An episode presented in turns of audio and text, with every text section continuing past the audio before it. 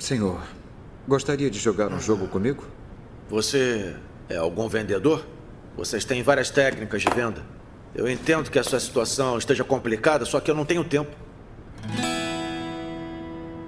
Olha só, o senhor já jogou esse jogo antes? Se aceitar jogar comigo, toda vez que ganhar eu te dou 100 mil wons. Acontece que se eu ganhar, é o senhor que vai me dar 100 mil wons.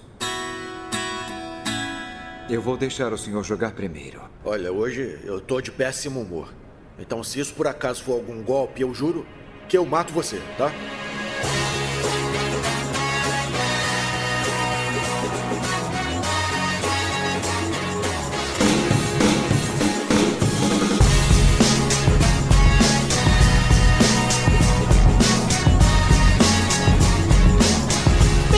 Senhores, a mais um podcast que vai falar sobre filmes e séries de TV. Nós somos os podcastinadores. Eu sou o Gustavo Guimarães e aqui comigo, lustrando nossas bolinhas de gude, estão Tibério Velasquez. Olha, eu queria fazer agora uma nova série da Netflix chamada Salada Mista. Vai ser uma série tipo esse Round Six, só que pornô. Vai ser uma baixa.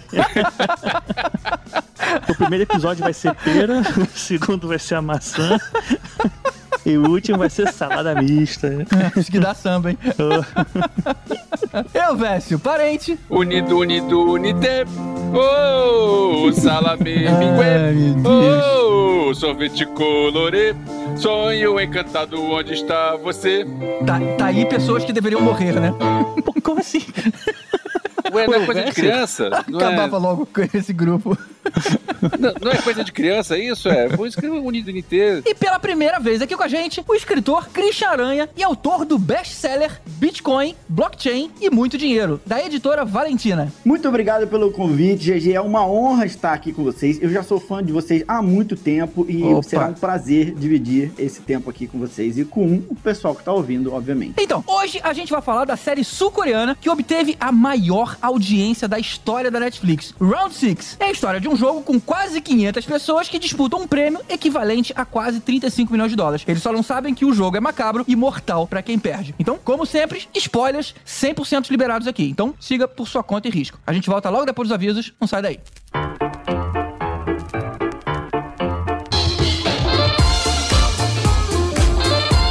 E aí, galera, vamos para os recadinhos do Plim Plim. Não tinha recadinhos do Plim Plim? Não era? recadinhos? Sei lá. Da Globo, né? tem Eu sei que a gente tem a oportunidade de estar com esse espaço aqui sem o GG e você vai falar de recadinho do Plim Plim? Pô, agora é um momento de anarquia. Anarquia! é. Então, bloco de quadrinhos de Round Six. Tem uns quadrinhos, cara, né? Tipo... Bloco de música! Não, brincadeira à parte. É, bloco de música que é perigoso que a gente vai falar de K-pop. Na verdade é que a gente tá aqui para lembrar para vocês darem uma olhada lá no Instagram do Christian Aranha, que é instagram.com/barra cnaranha, porque ele tem lá o link para você adquirir o best-seller Bitcoin, Blockchain e muito dinheiro, que ele tá aí na segunda edição, né, Elvis? É, a primeira edição chegou em primeiro lugar na Amazon na categoria Dinheiro, esgotou em seis meses. Caramba, e a segunda edição já tá quase esgotando também. E lá você também consegue ver os links do curso dele e outras informações sobre bitcoins lá. Eu já tô seguindo ele lá, inclusive, tomara que eu consiga investir bem e ganhar um dinheiro também. É isso aí. Eu, eu seguir as dicas dele lá. E eu queria aproveitar esse espaço aqui para agradecer ao nosso ouvinte e apoiador. Era padrinho, agora é apoiador, né? Não sei se ainda é padrinho, se é apoiador. Bom, Não, apoiador. queria aproveitar e agradecer ao apoiador Alex Tai, porque ele mandou para mim há um tempo atrás comida coreana para eu experimentar. Hum. E eu cheguei a gravar um vídeo. Olha, olha só como é que eu sou incompetente. Deixa eu me xingar, É, assim. fala aí. Eu sou muito incompetente. Eu gravei um É, videozinho de unboxing né? e eu esqueci de mandar o videozinho pros padrinhos. Pô, vacilo, cara. Então, eu queria agradecer aqui, Alex. Foi delicioso. Minha família comeu comida coreana. Foi muito bom. Era esse que você me dá um, peda um pouquinho lá do, do, do yakisoba, sei lá, do macarrão, não sei o que, nunca me entregou, foi isso? É, esse aí, você não quis pegar, então tá. Pandemia veio pra cá e ficou aqui, mas. Ah, que vacilo, eu sempre quis. Me amarro experimentar essas paradas. Pô, Alex, manda pra mim também aqui, cara. Vacilo. Só eu ficar escolhendo o podcastador preferido, isso é vacilo. Vai ver que ele prefere o bloco de música do que o bloco de quadrinhos. É, tô, tô sentindo uma preferência aí. E vamos lembrar o pessoal também que eu, a Nádia e o Henrique Granado lá do Conselho Jedi estivemos lá com o John nos créditos finais falando da série Star Wars Visions. A gente não vai ter um episódio de Star Wars Visions aqui, pelo menos por enquanto. E a gente então aproveitou fez um crossover lá com créditos finais para falar dessa série aí de animação de Star Wars. Ficou muita empolgação. Muito boa série. Eu não participei desse crossover porque eu não tinha visto ainda. É, você Aí agora eu já vi, mas agora já era. já, já era. too late. E então vocês entram lá no creditofinais.com.br, também tá o link, além, além do link aqui do Christian Aranha, o nosso link aqui do Crédito Finais, vai estar também aqui no post do episódio. E a gente precisa lembrar que agora a gente tá no Apoia-se, apoia.se. Apoia-se barra podcastinadores e você pode contribuir e apoiar nosso projeto com a partir de um real e é, até 500 reais aí, ou mil reais, o quanto você puder desembolsar. Se você tiver bitcoins, com certeza pode ajudar a gente muito mais do que apenas um real. Confio em você. É isso aí. Então a gente queria agradecer aos nossos apoiadores, especialmente os Yoda, Mário Rocha, Sérgio Salvador, Marcelo Petego, Fábio Matos, Ricardo Pires Ferreira, Camila Gildo, Renato Veiga, Camila Nabuco, Maria Fernanda Marione, Milena Barbosa, Eduardo Tomazetti, Gilberto Queiroz, Eduardo Starling, Gabriel Teotista, Rodrigo Aquino, Josué Gentil e Carlos Eduardo Valese. E aos nossos super saiyajins, o Alexandre Bom, Fábio Bente, Marcelo Parreira e o recente aí, nosso novo apoiador, Hugo Félix. E os mestres dos magos, Ricardo Varoto, Bruno Mancini e Marcos Speca. E os Thanos, ou o Tano e a Tana, ou seja lá como a gente pode chamar.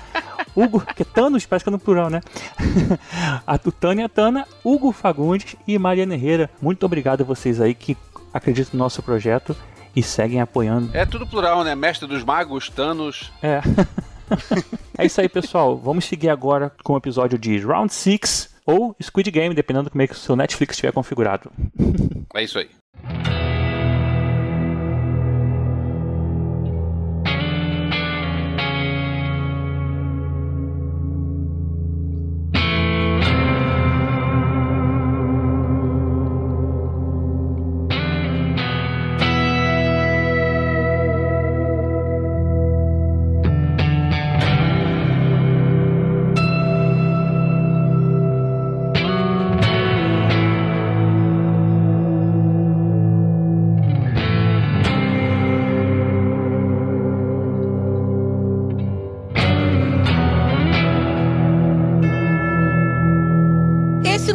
Roteiro exatamente original, né? A gente já viu várias produções onde jogadores lutam por suas vidas. O mais antigo que eu consigo me lembrar foi aquele Battle Royale. Aí depois teve aquele filme Team Jogos Vorazes, teve um recente Escape Room e também tem a série da Netflix Alice in Borderland. Vocês chegaram a ver, não? Esse não, mas eu lembro do filme A Caçada, recente, com a Betty Gilpin e a Hilary Swank, que também Ah, tinha um muito bom. negócio de ricos vendo o pessoal se matar. Ah, isso É é, bom. Inclusive, eu, eu dei a, a dica lá no nosso Instagram, hein? É verdade. E o Alice in Borderland veio, foi dica do Caruso. E bem interessante também. Tem um que eu lembro, sabe um que mais a gente não sabe muito bem o contexto, pelo menos no primeiro filme, que é aquele O Cubo, lembra? Que também era assim, um Sim, monte de gente tinha dentro um maze lá no... Caramba, como é que é o nome? Labirinto. Labirinto. No- dentro do labirinto e a gente... Eles vão morrendo. Mas o cubo tinha alguma coisa de recompensa depois? Eu não me lembro. Acho que o Tinha, cubo você era- sobrevivia. Ficou meio, meio confuso. Recompensa é a vida. vida.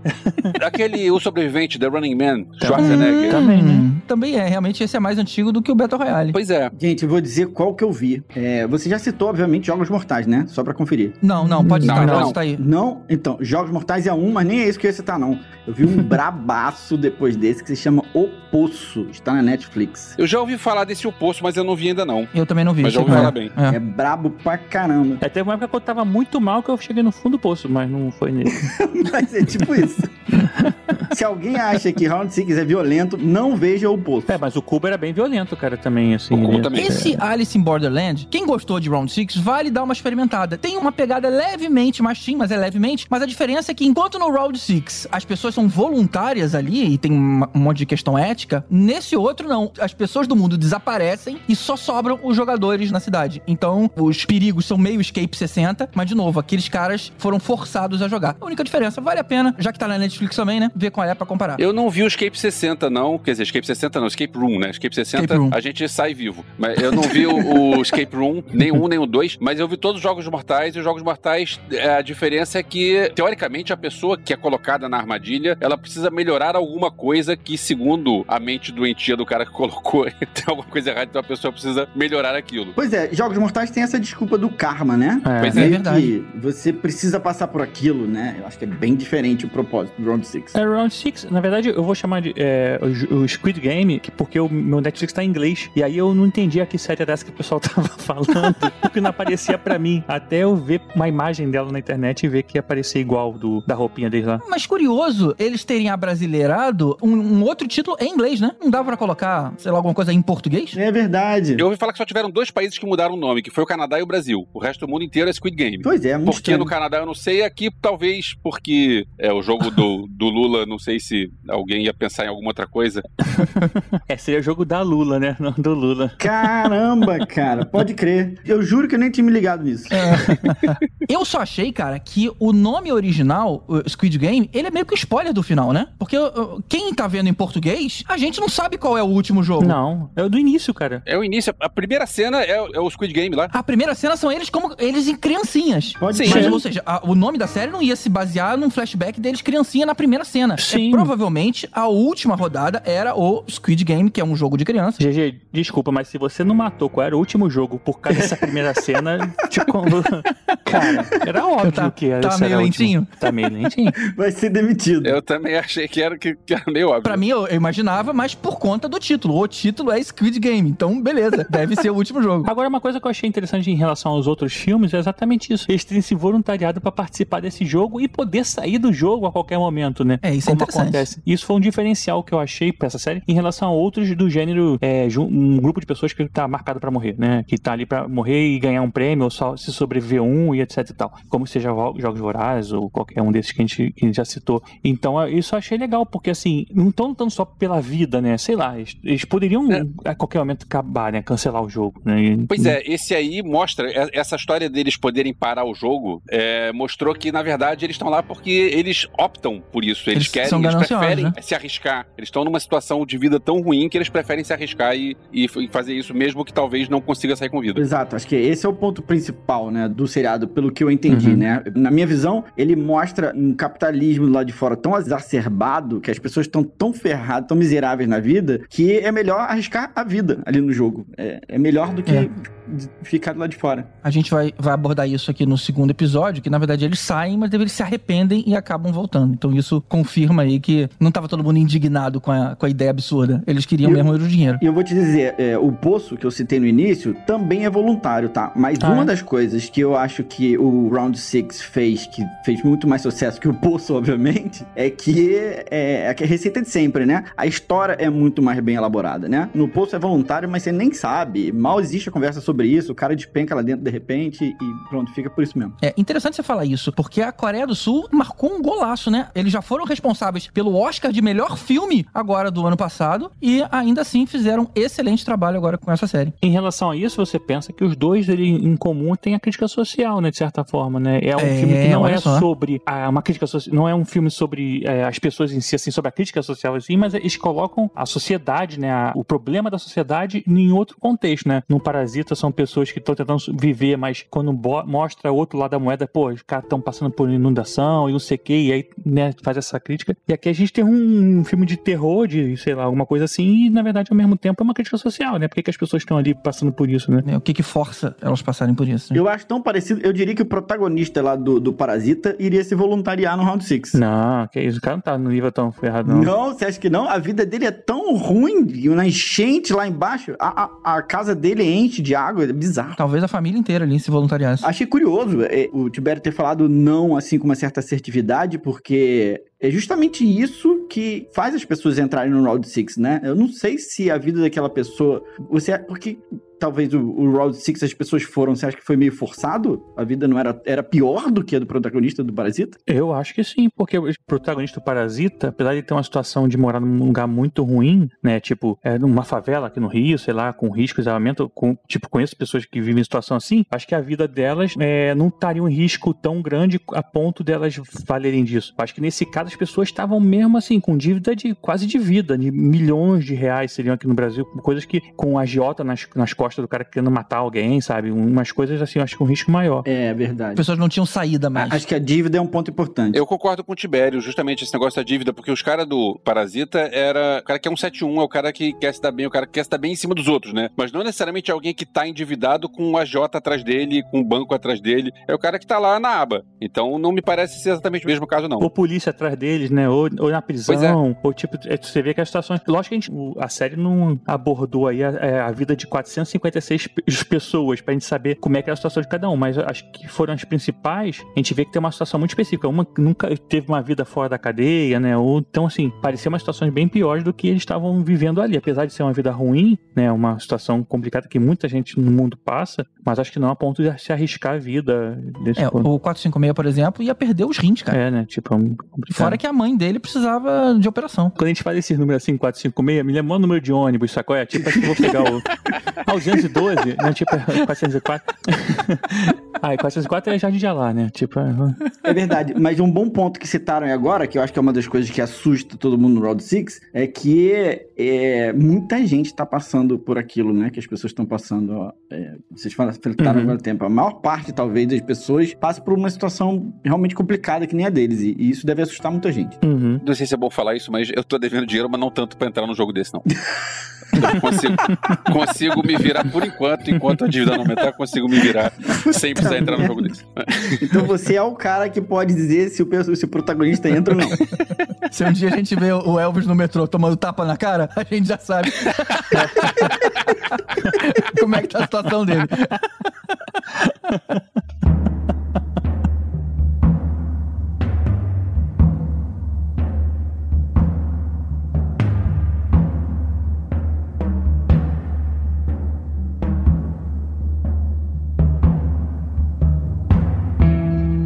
Entrar nos personagens, então, antes da gente falar da série. Eu, logicamente, não vou tentar falar o nome deles, né? Então vamos pelos números, que foi como a gente foi acompanhando Ah, na vai série. Mas nome, ué. Porque qual é o problema? Que preconceito. não consigo nenhum, nenhum. É, até lendo e ouvindo fica esquisito. Porque eu lembro que o personagem principal, que a gente lê que o nome dele se escreve Seon Ji-un. E eu ouvi o personagem chamando ele de Jiunan. De onde é que você tira esse Jiunan se tá escrito Ji-un? É, é- a pronúncia não é igual o que a gente lê. É, é Não, muito não bizarro é, isso. Muito estranho, muito estranho. Não, e eu acho, até o, o idioma mesmo coreano, parece que eles estão reclamando o tempo todo. Ah, ah, ah, ah, ah. Cadê as consoantes aí, meu Deus? Ah, E deve fazer diferença, né? É? O tempo do ah, durante 3 segundos deve ser uma coisa, ah, 2 segundos é outra. É, ah, ah, ah, ah, ah, ah. É, e já, já reparou que sempre a última sílaba é a que, que estica mais? Quem é aí, Dá. que merda. Mas eles têm muito esse negócio de dobrar ou triplicar a vogal, né? Tem aquela mulher que também é meio manipuladora, que, A dois, que, um, tem dois? que é mãe, solteira. O nome É. dela, tipo, é Mini, sabe? Tipo, é N-Y-E-O, sabe? Tipo, tem muito, muita vogal junto, cara. Aí é complicado você falar, né? A gente não tá acostumado. Mas vamos lá, Capitão Nascimento. Vai falar do 001? Vamos pros personagens então. O protagonista Vamos pro é ordem alfabética. Um, dois, três, né? Alfabética não, por número, né? Não, não. Vamos pelas, dos mais importantes. O protagonista é o 456, né? É o cara bonzinho, que não quer fazer mal a ninguém, e ele precisa de dinheiro pra pagar os agiotas. O melhor amigo dele é o 218. Ele fez aí umas maracutaias no banco, e na verdade a maracutaia é ele fazer empréstimo em nome de outras pessoas, e agora ele perdeu tudo. Ele não tem como devolver, e ele vai ser preso. A 067 é aquela bonitinha que roubou o dinheiro do 456 no início do filme. O 001 é o velho com câncer, que fingia demência. O 199 é o paquistanês. O 101 é o bully da galera lá, que mete medo nas pessoas. E tem essa irritante 212, que ninguém aguenta ficar por perto. Ah, ainda tem aquele policial que procura o irmão desaparecido. Acho que esse não tem número, né? É, o 456 é o North Shopping Copacabana. Não, não, é- não tem. o- Tem, tem outro que não tem número, que é o, o frontman, é o cara lá que, que tá com, a, É. com aquela máscara É, que o- é o parece Homem de o Preto. Flash Gordon. Ah, Esse sim. era o único ator que eu já conhecia, o Lee Byung-jun. Ele fez, eu lembro que é o Mr. M? É o Mr. M, né? É, vamos ter M. eu lembro de um filme, de um faroeste coreano que eu vi no Festival do Rio anos atrás, que é o Bom, o Mal e o Feio, mas depois ele fez, ele foi pra Hollywood, ele fez Sete Homens e um Destino e fez G.I. Joe. Não esse último G.I. Joe, o, o G.I. Joe anterior. Então Uhum. tem pelo menos um ator aí que a galera pode dizer que já viu. Acho legal assim que a gente, é, quando vê essas séries de filmes de outra nacionalidade, às vezes pega uns atores que a gente nunca viu na vida, né? E, cara, os caras trabalham bem, né? Assim, a gente vê que tem um mercado muito grande fora dos Estados Unidos, que a gente tá acostumado a ver muita coisa americana, né? E eu acho que eu, eu gostei muito das, das atuações nessa série. Achei tudo. Eu pensei nisso também, tipo, parece aquele ator desconhecido que de repente arrebenta na série, né? Que é o 456 provavelmente deve ter sido o, o melhor ator, né? Escolhido pra protagonista, eu imagino. Então o cara deve ser muito bom e a gente acha que é um coadjuvante, assim, aqui no Brasil. Pô, aquela garota também manda muito bem. Eu, na verdade, eu concordo em parte com isso, porque o estilo de atuação coreano, na verdade, o estilo de atuação oriental é um troço exagerado demais, então muitas É. vezes ele fica à beira da caricatura. Então, é Ah, ok, são bons atores, ok. Eu achei que tem grandes atuações do 456,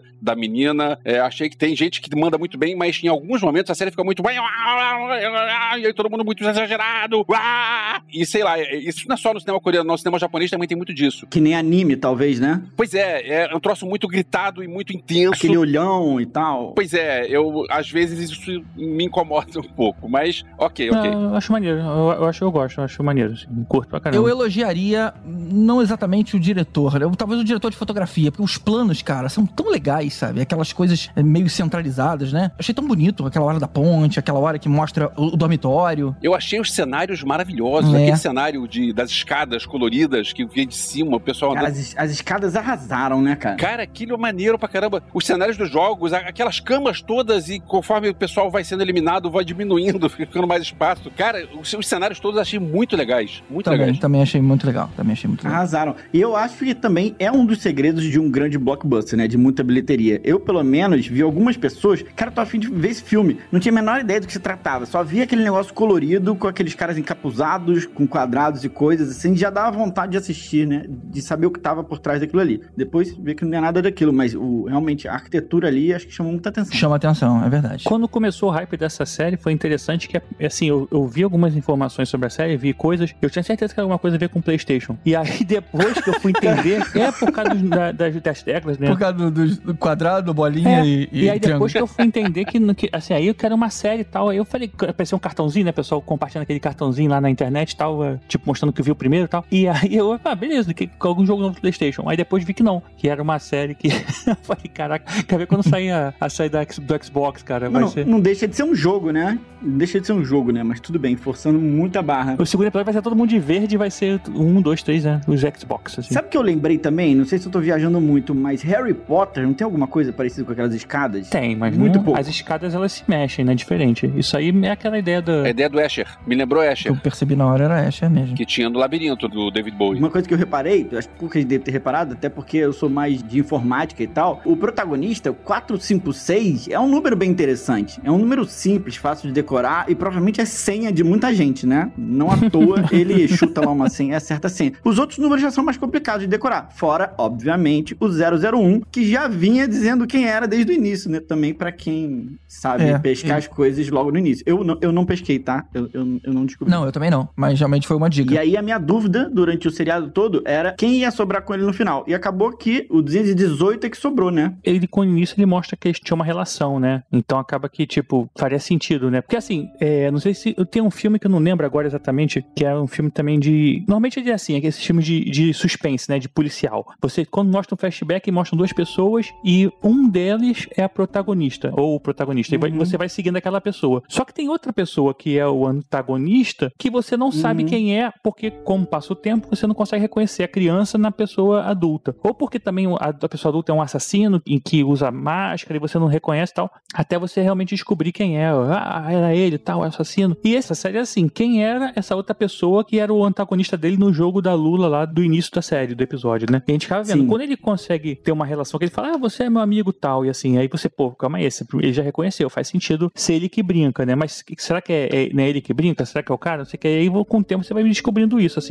O 456, ele tinha um pouco de inveja porque lá do bairro onde eles moravam, que era um bairro, é assim, relativamente simples tal, um deles foi um cara que foi pra faculdade, né, que se tornou um grande empresário, Uhum. saiu de lá e era o, é o ex- 218. e era o exemplo, né, exatamente, é o 218. E ele era o exemplo de todos os outros, né, tipo, Olha, o Shang Sang-woo, Shang Sang-woo, sei lá como é que ele fala. Ele é o cara que conseguiu sair da cidade, é o cara que, né, tipo, Isso. é o Neymar do que virou, né, tipo, tipo, jogou bola pra caramba e saiu, foi pra um clube grande, Exato. tipo, aqui no Brasil você é o jogador de futebol famoso, né? Lá é o, o- foi o cara que investiu, mas assim, ele saiu da cidade. E aí Uhum. todo mundo achava assim, na verdade ele tava fudido também, igual todo mundo, né? O, o robôdinho lá, de investimento. Sim, mas você acha que ele era o exemplo pra vila inteira, né? Porque eu Pra achei vila- que tinha é, uma coisa vila toda. pessoal com o, o 456. Não, não era, era pra vila toda, era o orgulho da mãe e tal, que tinha a barraquinha então dela lá, tá. falava, não, meu filho, né? As mulheres chegavam lá e falavam, não, meu filho tá solteiro, olha aí. É, Então, o- é o cara da vizinhança que deu certo, é isso aí. exatamente. Ok, é. ok, segue o jogo. Falando dos personagens, tô vendo aqui no, no Google que o, o 456, o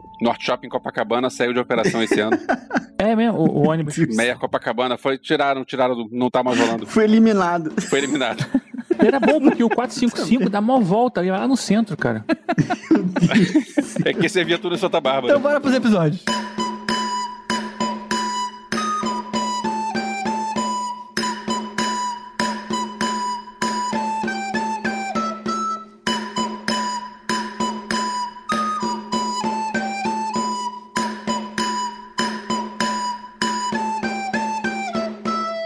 Episódio 1. A ameaça fantasma.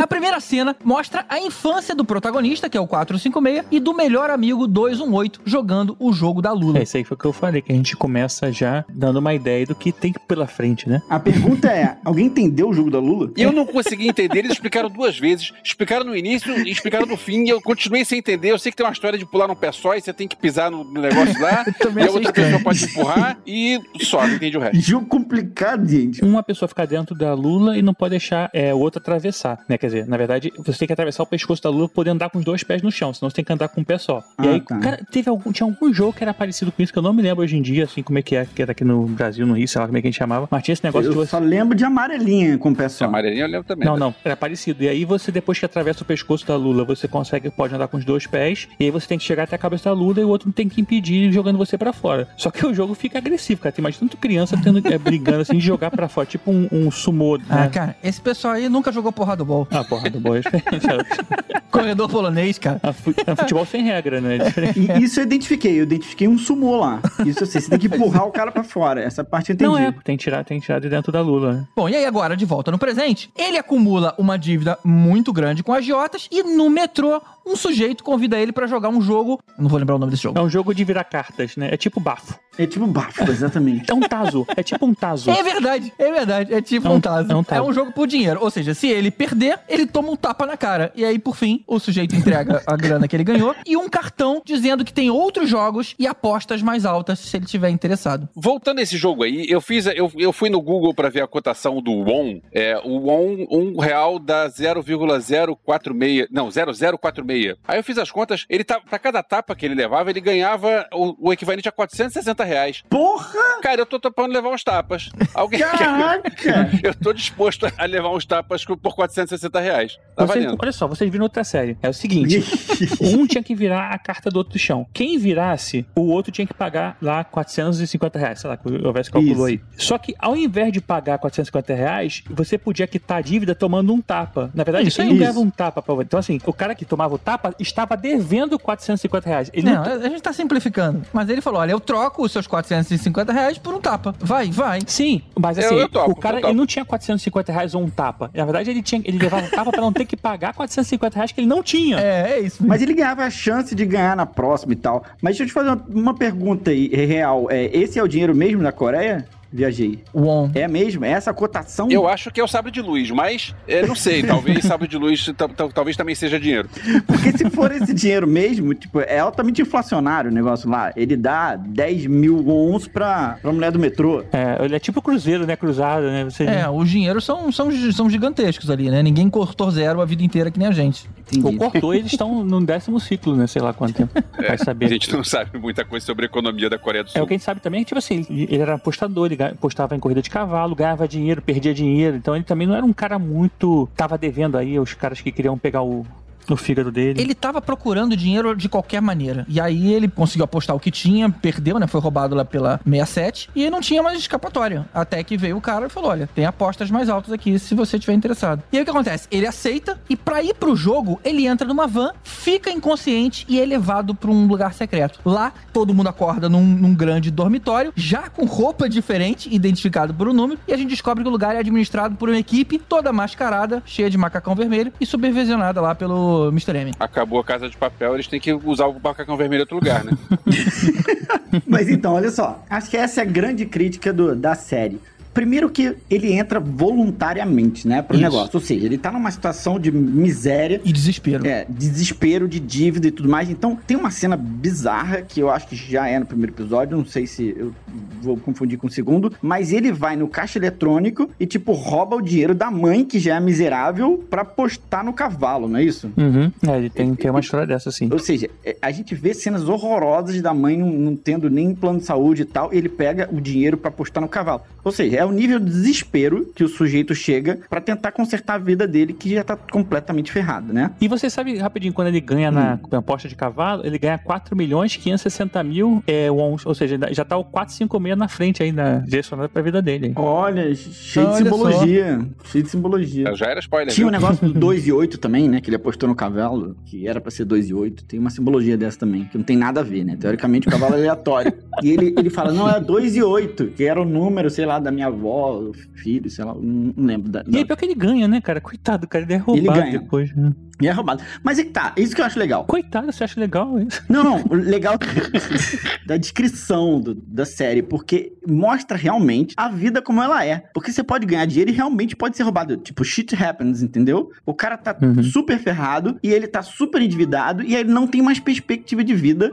Ele começa a puxar os outros junto com ele, né? Tipo, a mãe dele, que já é ferrada, você não acredita que ele vai fazer algo daquele tipo com a mãe, né? E ele vai lá postar num cavalo. Então, ele tá ali no limite do que eu chamo hoje de, de, de um capitalismo, né? Selvagem. A grande pergunta que fica é: como é que resolve uma dívida, né? Porque Uhum. o capitalismo não tem muita solução. E de fato, se a gente for ver. Qual era o fim dele se ele não entrasse no Round 6? O que, que você acha que ia acontecer com ele e com a mãe? É, os dois dois iam Eu morrer. acho que iam morrer também, essa que é a grande questão. É, tava. Eu, eu, eu, falando, tem que chegar num ponto do- de limite, né, pra pessoa aceitar participar de um jogo desse. Acho que é. Porque assim, é é a vida, né? A Não sei que, por exemplo, você vê casos aí de pessoas que botariam um seguro muito alto pela própria vida, depois morreriam pra poder a família Salvar receber a aquele família. seguro e tal. É, um, é uns casos desesperadores, né? Porque a partir do momento que você não tem mais vida, você não tem mais como recuperar dinheiro, né? Como conseguir dinheiro. né? Tipo, um, um nível sustentável você aguenta. Agora, chegar num ponto insustentável, realmente é essas ações desesperadoras aí. Eu acho que fica mais desesperador no segundo episódio, quando eles voltam pra casa e se arrependem. Mas vamos só finalizar o primeiro episódio, porque a gente descobre que o primeiro jogo, e eles sabem que vão ser seis jogos em seis dias, o primeiro jogo é o Batatinha Frita 1, 2, 3. Eles juntam aquelas 500 pessoas ali e eles descobrem que quem perde é morto a tiros na hora. Muito bom.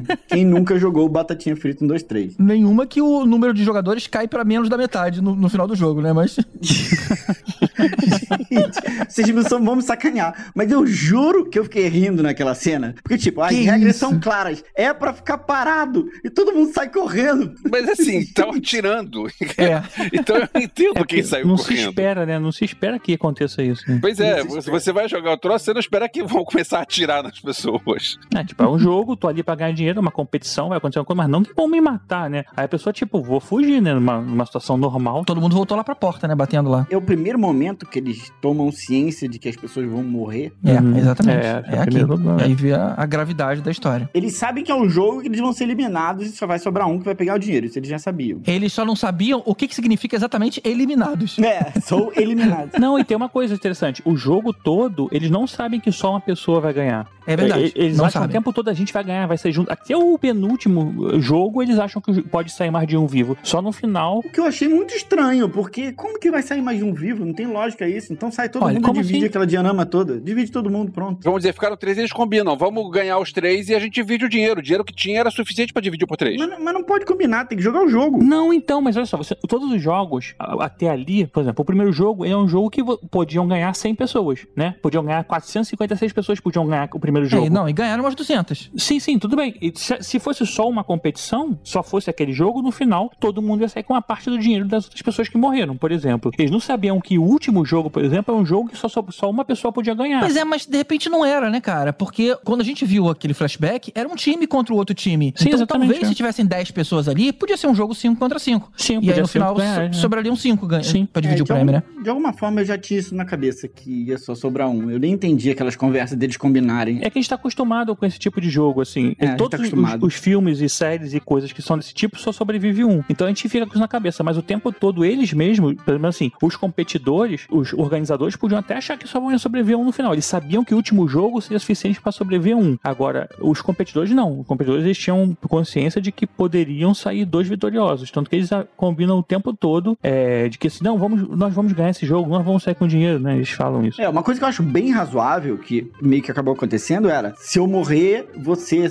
salva minha família, entendeu? Dá metade do dinheiro pra minha É, família. é. Então, isso dava Uhum. pra ter feito um acordão. Sim. Não precisa não é dar metade do dinheiro, vai lá e dá, um, dá uma ajuda. Dá uma ajuda, exatamente. Quem perder, cuida da família do outro. É, Isso, e isso eles fizeram algumas vezes. foi o que foi Isso feito. É, agora, se eles fossem realmente bons, eles, no final, o único que sobreviveu desistiria do jogo e o dinheiro ia pra todas as famílias de todo mundo que participou do jogo ali. Ia ser dividido. Eu pensei nisso. Eu não, pensei não, nisso. quem perde morre, cara. Quem perde toma um tiro, lembra? Todo mundo que perde um jogo toma um tiro. Mas que, se desistir, o dinheiro que sobrou vai pra família de quem morreu. E quem sobreviveu não ganha nada. Ah, volta sim, pra tá. vida. Mas aí o cara não quer, eu passei por isso tudo e não vou ganhar nada. É a ambi- ambição das pessoas. Exatamente, mas aí é isso que eu tô falando, é o da Minha Família, né? Agora, uma coisa que eu achei legal desse primeiro episódio é que, assim, ele joga a gente como todos os outros filmes e séries desse tipo jogam, numa situação e, e não explica nada. Tá ali, todo mundo ali e tal. E aí eles fazem essa questão de todo mundo voltar depois, e no segundo momento que acontece isso, a gente vai entendendo meio que o passo a passo. É muito legal de fazer um flashback sem ser flashback. Eles mostraram como tudo aconteceu, só que em um segundo momento em que fizeram aquele tipo, volta todo mundo e agora vai de novo. E aí sim, agora eu vou mostrar como é que aconteceu. Isso foi bem legal, cara, no próximo episódio. Então vamos passar pro próximo episódio.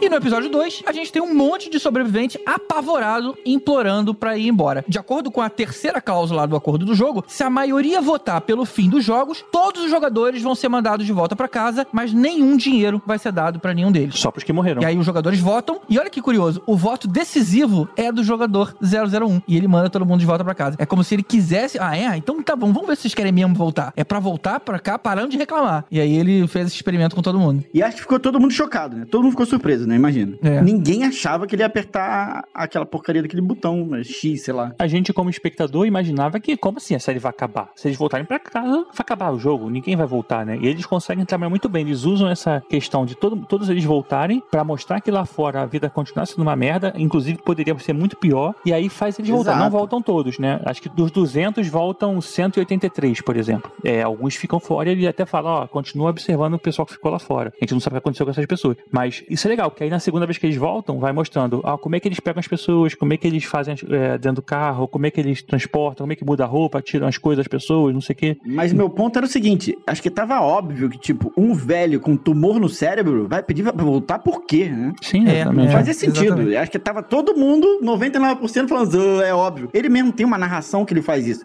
Ele tem um tumor no cérebro, meu Deus, ferrou. Aí o jogo vai continuar. Uhum. E é uma surpresa pra todo mundo. Eu achei a ideia boa de você botar os caras com a opção de sair e sair pra mostrar o- isso que o Tibério falou, do, do dilema de cada um, a vida de cada um. Só que eu achei que esse episódio foi um pouco longo demais nesse negócio, porque a gente já sabia como é que ia terminar o episódio, a gente já sabia que eles iam voltar. Cara, eu também achei. É isso, E a é. gente já sabia que ele ia Então eu voltar. achei, é. esse episódio eu achei que não acabava nunca. E como tem um episódio de meia hora, esse aí também podia ter meia hora. É, eu fui- é o que o GG chama de barriga, né, GG? É, tem muita barriga nesse- nessa série inteira, eu diria. É, tava, tava meio óbvio. Eu vou te dizer que eu quase dei um fast forward no, no- no episódio 2. É porque, na verdade, o primeiro a gente só conhece o 456. Aí nesse, como a gente entrou um pouquinho lá no jogo e, e saiu, aí temos um pouquinho do 101, um pouquinho lá do 199, né? Um pouquinho tal, do 67 e tal. Então, assim, isso acaba. É é uma forma deles começarem, de expandirem um pouco mais e, e gerar interesse e, e background pros outros personagens. Mas eu também achei ele meio longo, assim. Eu achei que podia ser mais curto. Entendo e concordo, mas é longo, não precisava ser Sim, tanta sim. coisa assim. Não precisava, não precisava. Então, mas aí deixa eu falar pra você, esse episódio é super importante e tem muito a ver com o livro, né? Porque eu tava vendo o, a Qual série livro, o livro? O seu livro, como é que é o nome mesmo? Desculpa. Bitcoin, Blockchain e muito dinheiro, né? Muito dinheiro, muito importante, muito dinheiro.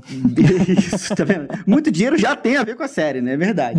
E Bitcoin, pra quem não sabe, é essa nova moeda, uma criptomoeda virtual aí que tá mudando um monte de coisa é, no mundo das finanças e no mundo do dinheiro, né? O livro até aborda um pouco o conceito do dinheiro e tal, mas o, o que, que tem a ver com o que a gente tá conversando aqui agora? Primeiro que tem uma crítica enorme sobre o sistema que a gente vive hoje, que é o capitalismo, que eu acho que é uma crítica quase consensual, né? Pouca gente diz assim, pô, o sistema que tá hoje aí tá ok pra mim, né? Ué, se você, se você é um empresário e ganha muito dinheiro, tipo, a ponto de ficar pegando seus amigos e lançando pro espaço pra ver o a terra do espaço, você tá até bem, bem feliz, cara. É, tipo, É, o Elon né? Musk. Aí- aí tá bom. Tal- talvez ele, talvez ele, né? O resto, assim, a imensa maioria é, tem uma enorme crítica das coisas que estão acontecendo. E o Round Six tá fazendo uma crítica enorme ao capitalismo ali, né? É engraçado, eu também ach- vi- parece até que a Coreia tem um capitalismo mais mal distribuído que o do Brasil, o que eu duvido. E até o protagonista faz uma crítica bem pesada. Os filmes brasileiros não fazem uma crítica tão forte assim, né? Acho que se fizesse um filme hoje, acho que fariam. Aí, porque um tempo atrás, talvez não.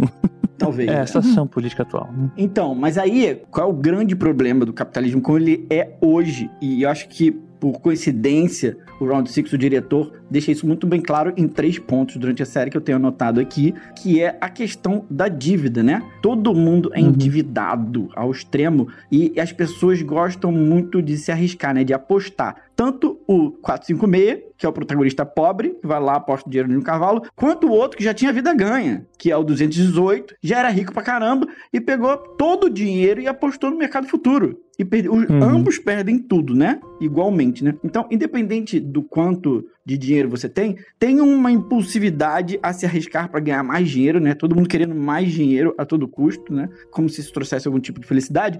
Mas Oh. É, essa é uma das coisas que o Bitcoin pode melhorar. Por quê? Qual é o grande problema desse tipo de, de capitalismo sobre endividamento? Por, por que, que o nosso capitalismo hoje ele é tão alavancado? Vamos dizer, esse é o termo técnico de se fazer. Porque a gente vive num mercado fracionário. O que, que é isso? Você coloca o seu dinheiro no banco, o banco não guarda o seu dinheiro. Ele pega o dinheiro e empresta para outro banco, e pega, esse banco pega o dinheiro e empresta para outro banco, e cria-se um monte de dinheiro que não existe, que é só empréstimo, é só crédito. Assim, Ou seja, gente se todo mundo quiser sacar seu dinheiro, não tem pra todo mundo. Exatamente, exatamente. Então a gente vive um contexto, um clima de dívida o tempo todo. Por que, que o Bitcoin pode melhorar isso? Porque o Bitcoin, pela primeira vez, você não vai precisar guardar o teu dinheiro no banco. Você pode guardar o teu dinheiro numa espécie de cofre na sua casa. Então você garante que o sistema não vai se alavancar, entendeu? Não vai chegar nesse ponto todo de empréstimo. Por exemplo, o 218, ele joga no mercado futuro, que é um risco enorme, não existiria mercado futuro. Porque não tem como você emprestar um dinheiro que tá guardado na sua casa, entendeu? Só uma coisa, o, o Cristiano, você tá falando de Bitcoin especificamente ou pode ser qualquer criptomoeda? O Bitcoin é o primeirão, é o mais seguro, é o mais Uhum. idôneo. As outras criptomoedas já são criações do capitalismo, então elas são menos confiáveis nesse sentido, entendeu? Uhum. Tem regras diferentes, né? É, tem regras diferentes. Uma pessoa que já é o- alguém com interesses que criou e tal, tal, tal. O Bitcoin, como tá escrito no meu livro, é meio que Deus que criou, né? Não tem um dono, né? Por isso que ele tem uma aura toda. Ele tem um símbolo todo é, importante em volta dele. Então, se cada um pegar o teu dinheiro e guardar em casa, que você pode guardar na sua casa, não precisa ter mais banco. Se você não coloca o dinheiro no banco, o dinheiro que existe é o dinheiro que existe, entendeu? Não tem mais uma cultura de alavancagem de empréstimo de mercado futuro e tal. Que, na minha opinião, por que, que eu achei esse filme lindo? Culmina no final, no, no último episódio, ele fecha com chave de ouro isso, né? São três momentos que ele deixa claramente a questão da, da dívida dos empréstimos. É, isso é bom porque eu também não. Eu não sei se entendi o final. É bom que a gente Ah, tá, repassa então por ele. Não, acho que ninguém entendeu o final. Porque, na verdade, quem vai entender um cabelo daquela cor, né? Quer dizer, calma, calma, calma. Vamos só matar então esse episódio meio perdido, que foi o 2. Vale só lembrar que o, o 456 ele vai na polícia fazer uma denúncia e, Uhum. e ninguém acredita Ah, nele, menos o detetive lá, irmão do cara, porque ele reconhece o cartão. E é ali que ele vai começar a seguir o, o 456 e acaba se infiltrando depois. É tudo de bom que acontece na série. Eu achei até que ele tava de conluio. Vocês pensaram nisso? Não, eu achei que ali ele, ele descobriu. Que a polícia te- fizesse parte do negócio. não, não. Eu achei mais que era aquele negócio de pô, quem vai acreditar numa história dessas? Já- Você eu foi voluntário pra um lugar pra jogar batatinha frita 1, 2, 3 e aí um monte de gente morreu. É, a história tava difícil de ouvir, né? Então deve ter sido mais ou menos por É, aqui. agora o, o cartão é, um- é uma mi- migalha de pão aí que ficou num caminho que, assim, é, foi como o detetive chegou e como podia chegar, né? Porque todos eles tinham esse, esse cartão. E, e eles não cobram que a pessoa usasse o cartão na hora de entrar na van, por exemplo, que deveria talvez ser o caso, né? Porque se tem isso. É, pô, mas tem um detalhe que eles pensaram que foi o telefone que tava no cartão não funcionava mais depois. Ah, sim, sim. Eles tudo bem. receberam um outro cartão dizendo esteja É, no é. local tal, na, na hora tal. Era outro número. Mas vamos supor que assim, numa re- mesma região, cinco pessoas desapareceram. Os parentes avisaram, ó, as pessoas nunca voltaram pra casa. O policial vai na casa das cinco pessoas e as cinco têm o mesmo cartão. Mesmo que o número. Tudo bem, eles, eles podem não conseguir rastrear. Mas a partir de uma, mesma- uma, uma das pessoas que saiu daquele lugar contasse a história com aquele cartão, você sabia o destino de todas as outras. É muito difícil você não acreditar, entendeu? Pois é, não era tão difícil de fazer uma checagem assim, entendeu? É, eu achei que essa- o cartão tinha que ser tipo assim, ó. Quer entrar, beleza, entrega o cartão aqui, sabe? Tipo, aí você começa, a, sabe? Esse negócio de voltar também, será que todos eles não iriam falar? Não sei. É, mas tudo bem, é, é a história. É, Beleza. tem isso. Voltar, muita gente ia falar o que aconteceu. Morreram 200, 200 pessoas sumiram, gente. É, É, não vai ficar por muito tempo. E era, sei lá, com a edição. Sim, é, é, é a hora de você dizer. O cara que não voltou, ele vai querer denunciar o que aconteceu. O cara que viu aquilo e pensou, caramba, coisa horrorosa, não quero voltar, ele vai, vai chegar e vai denunciar, vai colocar, vai falar pra algum lugar, vai falar pra algum É, há jornal. controvérsias, há controvérsias. Todo mundo vai querer denunciar, porque eles entraram meio que com a esperança de resolver a vida também, né? a gente, a gente acredita aí também no, no poder do roteiro, né? Mas o GG lembrou bem, cara. Eu achei bem legal essa questão, porque aí o, o cara vai visitar o, o irmão dele desaparecido lá, que não deu mais sinal de vida, encontra o cartão, ele lembra que ele viu na mão do policial lá qual era do cartão, encontra o cara e consegue ir atrás, né? Ir, ir lá pro, atrás do barco que vai até a tal da ilha onde acontecem os jogos mortais. E aí a gente tá entrando no episódio 3.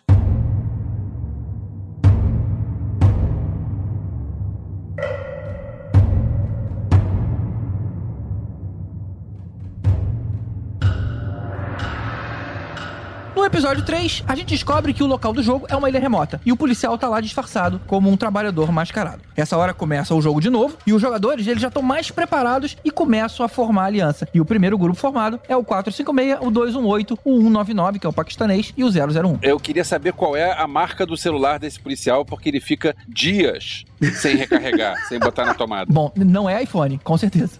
Eu sei que é melhor do que o do Jack Bauer. E o do Jack Bauer já era impressionante. Como é que você reparou que ele fica sem recarregar, gente? Corta a cena e ele recarregou. Onde? Ele não tinha onde carregar. Ah, não, entendi. Lá na ilha. Tá bom, beleza. É, tava escondido. Eu no- nem queria fazer no- propaganda no- a telefone chinês, não, mas eu tenho um pouco que, cara, ele, assim, ele às vezes, eu- no final do dia eu olho, o- ele tá com 80% de bateria, assim, ficou o dia todo. É mesmo, é? É. Caramba. Mas depende do que eu uso, né? Se você usar joguinho, depende do que você fizer, ele gasta muito. Se você usar pouco, assim, gasta muito pouco. Usa Afinal, é pouco, o, né? o telefone pouco. O pouco usa pouco. Uma coisa legal que eu queria falar é. Na verdade, não é legal, porque foi uma, uma teoria que surgiu. As cores, né, no início do jogo é aquelas as famosas cores azul e vermelha, né? Como no Matrix, né? O azul é você esquece que aconteceu, permanece na realidade lá, enquanto a vermelha é a que você volta, né? E o, o protagonista lá, o 456, ele escolhe a cor azul. E assim, eles, tinha uma pessoa, o pessoal falando que se a pessoa escolhesse a cor vermelha, ela, em vez de ser jogador, ela seria trabalhador e ganharia um dinheirinho, qualquer coisa assim. Assim, é meio. eu acho, acho, que não faz que muito não. sentido, não, porque. Tem uma tipo, galera lá bem treinada, sabe? A estrutura ali é muito grande. Não, eu ouvi esse, esse boato também, e pra mim faria sentido se o pessoal com círculo fosse o pessoal que tava lá como voluntário, que tava lá com, esse- com esses jogos assim. Porque o pessoal de, de círculo era o pessoal peão. O pessoal de arma era todo mundo com triângulo na cabeça, e os quadrados mandavam. Ou seja, o círculo podia ser um peão. Sim, sim. Exatamente, mas era isso mesmo. O círculo era um peão, o triângulo são os, os chefes de setores, É um lá, a, galera, a galera armada, e os quadrados eram os estrategistas. E aí todos eles respondiam. É, é um, ao- gerente, é um gerente, um líder e um. E tipo, é. o, o opera- operário lá na ponta, né? É, quando eu vi que os caras tinham também uma certa independência, um livre-arbítrio ali, eu comecei até a imaginar que era uma espécie de outro jogo. Que aqueles outros caras do outro lado estão participando de outro jogo, entendeu? Porque eram pessoas livres também que estavam ali. Não era nada muito orquestrado. É, mas calma, você tá trabalhando por pessoas cruéis ali, né? Que são armadas e não tem nenhum problema em matar outra pessoa. Então, tá todo mundo querendo não mijar fora do prato. É, todo mundo ali respeitando as regras que foram ensinadas. É, mas pode ser considerado como funcionários, né? Não, todos são, né? Sim, sim, são todos. Todos agora, todos o, é o que eu falou, o triângulo é o que segurava a arma na mão, né? Que tinha a metralhadora. Então, tipo, Isso. você não tava metralhadora na mão de um círculo, né? Do cara com um círculo na É. cara, é só um carregador de corpo, praticamente. Sim. Né? isso Fazedor de comida, Cozinheiro, sei lá. E o- é, então, então, assim, era, um, era um, um cargo baixo, né? Mas seria interessante, né? Uma forma de também eles. É, porque essas pessoas. É, você podia ter uma série inteira mostrando o outro lado, né? A gente viu um pouco só, né? De como essas pessoas que estavam trabalhando, mas eram também pessoas que estavam ali e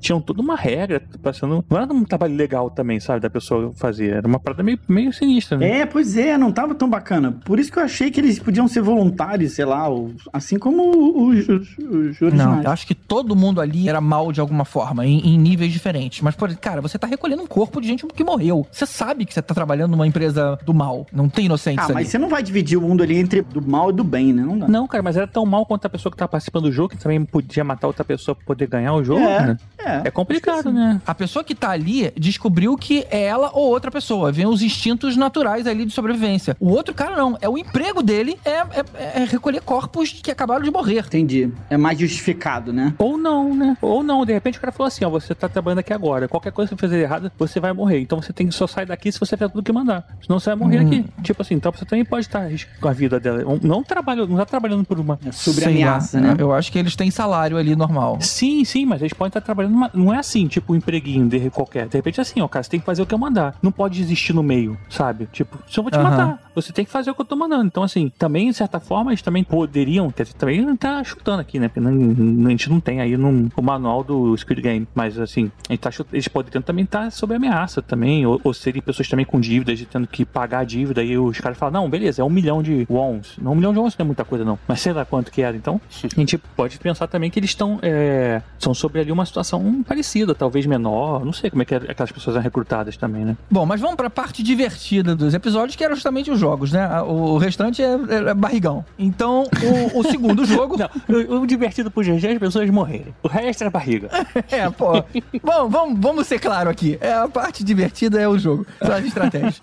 o segundo jogo, então, é o da colmeia de açúcar, que é um biscoito redondo com quatro formatos de desenhos diferentes, entre eles estrela, círculo, guarda-chuva e triângulo. Eles precisam remover esse pedacinho de dentro do biscoito sem quebrar ou trincar usando uma agulha. Caraca, é sinistro isso, né? Ah, é muito legal esse jogo, cara. Eu achei o mais fantástico de todos. É, deve ser super divertido. A ideia do jogo, todo esse jogo, todo o Round 6, né? Todas as fases, era gerar um nível. Todos tivessem o mesmo patamar, né? Tivessem na mesma condição de ganhar. Que era o que o, o dono do jogo, o criador lá, achava que não, uhum. não, não acontecia no, no, no, mundo real lá fora. Então, Isso. assim, não faria muito sentido uma pessoa talvez ter um guarda-chuva enquanto o outro tinha um círculo, que seria muito mais fácil de você tirar. E a forma de você ganhar talvez fosse realmente derreter o açúcar. E, e seria a forma de qualquer formato que você tivesse ali praticamente ser fácil de você tirar, né? Do mesmo nível. Então, assim, é um jogo que precisava, usava um pouco mais da mente e não só apenas de sorte ou qualquer outra coisa. E pareceu que o 218, ele reconheceu o jogo, mas tipo, não avisou a ninguém, sabe? Porque é, aquela hora ele vem com aquele negócio, não, não, cada um fica com um, eu fico com esse, vocês ficam em outros. Parecia é, que ele tava querendo é. se livrar do, do, grupo. Ele, com certeza. E, e, foi malvadinho, né? Foi malvadinho. Ele não queria falar, porque se ele falasse qual era, né, ele, ele acho que ele, ele falou assim, eu vou pra Umbrella lá. Aí ele fala assim, ele, não, mas, não, boa sorte. Tipo, ele sabia que, que ia se fuder, né? Mas... Pois é, exatamente. E ali acho que mostra o primeiro sinal de compaixão dele, né? Porque ele viu que o cara ia se ferrar e ele titubeou. Não, compaixão não, de, de, de maldade dele. É, não.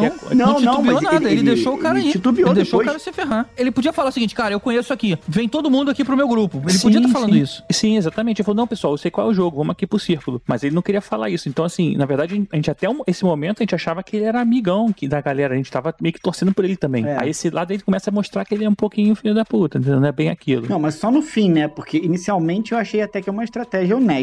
Mas depois que aparece o guarda-chuva, todo mundo começa a rir, né? Não, sim, mas ele viu, ele sabia que era um guarda-chuva, que era o desenho do, do docinho que eles comiam lá no, no parque. Uhum. E aí acabou que tinha uma saída inteligente. É, exatamente, isso foi legal. Que eu achei sensacional, que a, a menos que você conhecia, acho que ninguém conhecia esse jogo, só na Coreia. Não, não é um jogo, na verdade, né? Porque assim, isso aí é um doce que eles vendiam no parque. E aí, assim, quando ele imaginou que o doce, ele, ele era. Que quando a pessoa fazia o doce, que usava a forma, a forma, na verdade, ele tirava e vinha no formato que tinha ali dentro. Quando ele viu aquilo, ele fala, pô, pra tirar naquela forma ali, com certeza é uma forma mais difícil de você tirar. Então ele imaginou que seria mais complicado para aquela pessoa. Mas não é, um, não é um jogo que existe, né? Na verdade, é tipo, sei lá, achar o palitinho da que bom que dá outro picolé aqui. não tem uma, uma, coisa assim específica. Agora, interessante foi a, aquela 212, né? Porque ela também usou a cabeça. Ela tinha contrabandeado um isqueiro e aí ela esquenta a agulha, consegue tirar o dela e ainda usa isso para se aproximar lá do 101, pra ela conseguir entrar no grupo mais forte dele. É, achei bem legal.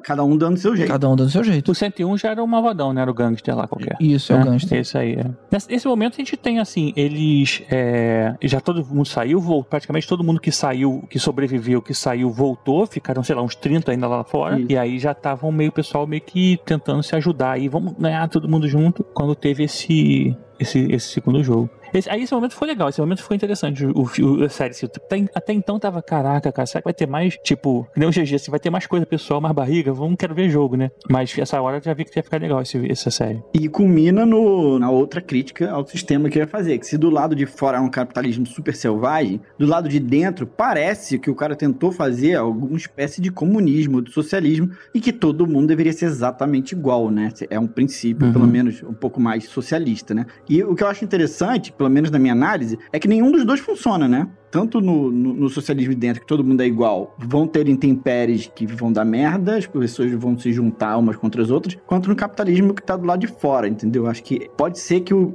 o diretor tenha tentado fazer um paralelo desse tipo. Eu acho que, na verdade, se ele fez uma crítica, ele fez uma crítica ao socialismo utópico, né? Ele quer Isso. mostrar que, assim, se todo mundo que tivesse que pegar o dinheiro e dividir, e dividir entre si, todo mundo Uhum. em direitos iguais, ninguém quer. Todo mundo quer, na verdade, quer a maior fatia do bolo, né? É Eu acho que, legal na verdade, isso que não é, tá nem, não, é nem que, o- não é nem que ele faz uma crítica ao socialismo, porque o socialismo seria assim, as pessoas vão É, se ter... eles não existem, né? Seria um comunismo, né? Sei lá. É, seria um comunismo. Cada um faz uma sua parte, independente se o seu trabalho é maior ou menor, você ganha a mesma, a mesma quantidade. E ali não, ele tipo, ele mostra que as pessoas não querem isso. As pessoas querem, na verdade, a maior fatia sempre. Ou todo o bolo, se for possível, como nesse caso, né? Então, acho que, é, na verdade, é uma crítica às pessoas em É, relação. e, e entra um momento também importante que tem a ver com essa coisa do comunismo e socialismo, é que na hora que ele dá a mesma porção de comida pra todo mundo, né? E tem pessoas que não precisam comer mais, outras precisam comer menos, né? São coisas que são difíceis de resolver.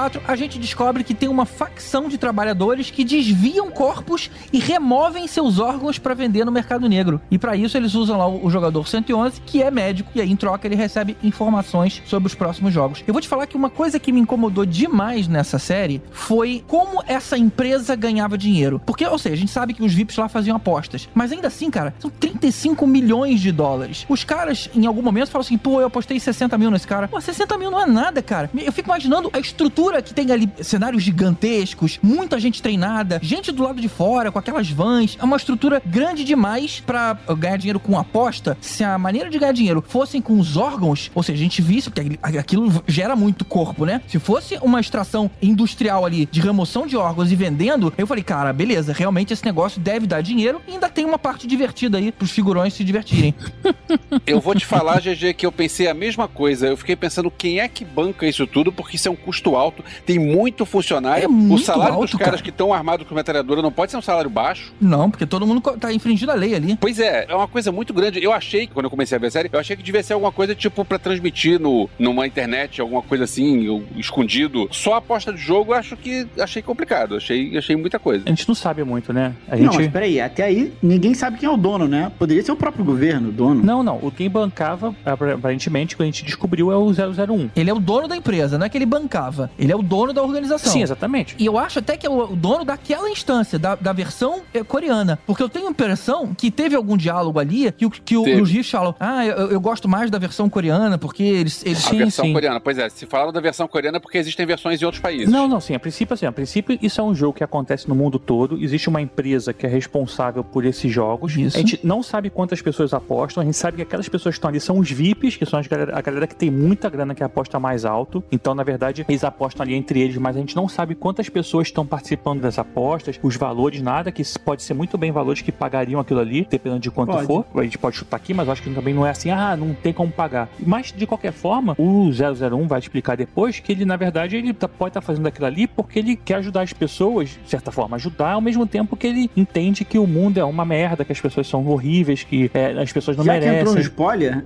eu acho que ele não tem nada de ajudar ninguém ali, não. né? Mas a gente É. vai falar isso no, no último episódio, né? E vem cá, já apareceram os VIPs nesse episódio? Não, ainda não. nem- Eles- nem eles já isso, então, a gente tá falando de VIPs aberta, nem entrou nos VIPs ainda. É, Até agora é pode ser próximo. uma iniciativa do governo. Sim, não, não, não, tudo bem, mas eu, eu tô falando assim, e com o conhecimento que a gente já tem da série toda. É que o GG falou assim: ah, não tem como eles bancarem. Não, tem. Eles podem bancar com outros tipos de aposta. A gente conhece que a gente depois descobre que parte das pessoas que apostam vão presencialmente ver os últimos jogos. Mas na verdade a gente não sabe pra quem tá injetando dinheiro ali. Né? É porque você tá com outro mindset na cabeça. A gente viu séries diferentes, né? A minha série é sempre com aquela questão de crítica ao capitalismo e tudo mais. Então, então pra mim, é o governo ali. Pra mim, a polícia tá envolvida e tal. É, o GG tá com um mindset de empresa, ok. De reality show, talvez. Eu tava pensando em reality show. É, exatamente. Tô pensando em como é que banca isso aqui. E pra mim a conta não fecha. Não, não fecha. E, e principalmente no tráfico de órgãos, né? Aí que não fecha mesmo. Não, com o tráfico de órgãos fecharia. É, Fecharia, não. Não banca aquilo tudo. Ah, cara, o órgão tá caro pra caramba no mercado negro, cara.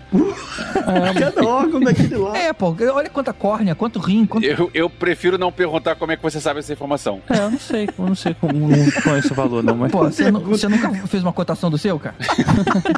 Mas vamos lá, existe um grupo, uma galera então, que estão aproveitando o momento de estarem ali dentro daquele jogo e já provavelmente já conhecem como é que funciona aquilo de outros jogos que tiveram no passado e sabem que ali é uma forma de que as pessoas são queimadas, então beleza, se a gente roubar os órgãos e queimar depois, ninguém vai saber que aqueles órgãos sumiram. A gente consegue fazer um dinheiro extra Exato. a partir dessa informação aqui, desse acesso liberado a, essas pessoas, a esses corpos. É um mercado paralelo, né? É um mercado paralelo, não é. Não, É um faz- mercado paralelo, é marginal, porque é mais- tem um estranhamento logo de cara daquele participante lá, que eu não sei qual é o número, que é chamado lá pra ajudar eles. Acho que esse é o primeiro estranhamento que tem na série, né? É o 111, né? É o primeiro estranhamento que a gente tem, né? Tem um indivíduo lá que tá participando do. Ele tá no meio, né? Ele participa do, do jogo e tá também na organização com os vermelhinhos. E ele tá todo ferrado ali, né? Todo machucado. Então, ou seja, como se alguém Fudido, tivesse de noite ido lá no primeira noite, tirado o cara e feito uma proposta pra ele: olha, se você me ajudar, eu te ajudo com informação. Sei lá, é como se fosse uma coisa improvisada. Pois é, isso não apareceu, né? Não foi bem elaborado. Não, não. Eu acho que eles já colocam ele no jogo pra ele fazer aquilo. E Já parece que não é a primeira vez que ele faz aquilo, entendeu? Ah, é? É infiltrado? É, tipo assim, ele, ele entra no jogo e aí ele sabe que ele é um, um doutor que deve dinheiro, Médico. meio que alguma forma que ele consegue entrar no jogo, e aí eles começam assim, ó, vou te ajudar a sobreviver até o final. Você Ah, pega a grana crer, no final, eu, a gente divide a grana, enquanto isso a gente tá ganhando dinheiro aqui também, entendeu? Porque caiu de paraquedas, não teve preparo nenhum. É, o pagamento dele é ganhar o jogo. Eu te digo quais são os jogos, você ganha, e no final você pega os 44 bilhões de wons aí. Caramba, pode crer. E enquanto isso, eu ganho dinheiro com a venda dos órgãos, né? Aí nesse caso a gente teria que ir na biblioteca, pegar as edições anteriores e ver se ele ganhou os anteriores, né? Senão ele já estaria morto. É, é, provavelmente. É verdade, é verdade. A equipe lá, organizadora, ela começa a fomentar a discórdia entre os jogadores pra eliminar os fracos. Tem até a cena do 101 matando um outro jogador, né? Na verdade, a gente descobre por conta disso. Ele mata um cara ali na discussão e, na hora, o prêmio aumenta. E aí, nessa hora, todo mundo percebe o que isso significa, né? Quanto mais fracos forem eliminados, mais dinheiro sobra. O que, convenhamos, é uma grande burrice, porque todo jogo precisa de gente fraca pra você ir descobrindo o que, que vai acontecendo. Então, se tivesse mais gente fracos, por exemplo, naquela cena da ponte, é, mais gente teria passado. Mais uma vez, eu fico com medo de saber como é que o GG sabe esses macetes sobre os jogos mortais.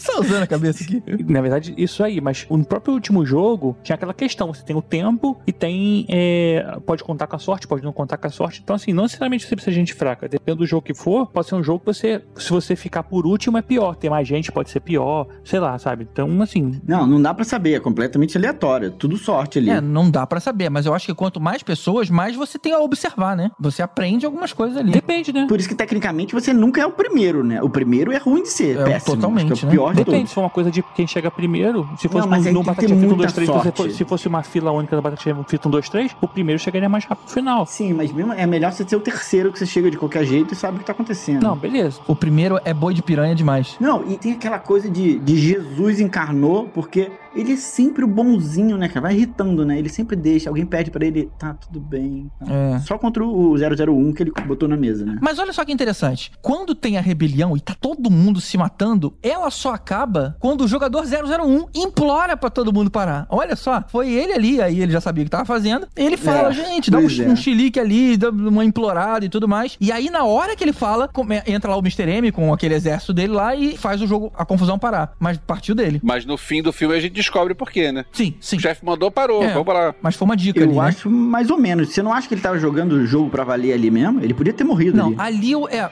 poderia, mas eu acho que ficou mais, mais erro de roteiro na parte do cabo de guerra. Porque não veio dele a estratégia, né? De dar dois passos pra frente, derrubar o time e puxar. E foi só assim que eles ganharam. O cara simplesmente ia morrer Não. porque ele tava com o time mais fraco. Mas a maior parte da estratégia dele. É, mas ali você pensa, hum, o cara ia morrer. Estranho. É, tá esquisito. O mais ridículo do jogo do Cabo de Guerra é acabar antes, né? Por que, que não foi até o fim? Ah, virou um. Virou um. um- Ah, é óbvio que tinha que ter. Nos o- próximos episódios. Porque os outros personagens ninguém se importa. Cliffhanger. Porra, não, aquele cara que era mais, aquela equipe mais forte do cara que era o vilão do jogo, pô, ia acabar com a equipe dele, tava esperando isso. Aí de repente, não, agora acabou. É só a primeira fase que tem. Como assim? Não entendi. Também, Ué, também tinha que ser um mata-mata, né? É porque o episódio acaba sem ter a gente ver o final Ah, do jogo. tá. Acaba quando ele. Quando o cara dá dois passos pra frente. Não, mas cada um jogou uma vez o cabo de guerra. Metade morreu, metade sobreviveu. Sim. É, Todo- não é um Sim, campeonato, sim. né? A gente não viu o final da estratégia, porque o episódio acaba com o 218 berrando. Vamos dar dois passos pra frente, tem uma estratégia. E aí aquela maluca, ela, não, não, você tá maluco, você quer ir pra frente. E ele falou, faz o que eu tô falando. E aí acaba. Não, não acaba não, cara. Acho que cortou tá Netflix. Não, não, GG. Cê- É, o cê- episódio acaba no ar. Acaba assim. Só conclui no início do episódio seguinte. O episódio acaba com o cara falando que tinha uma estratégia.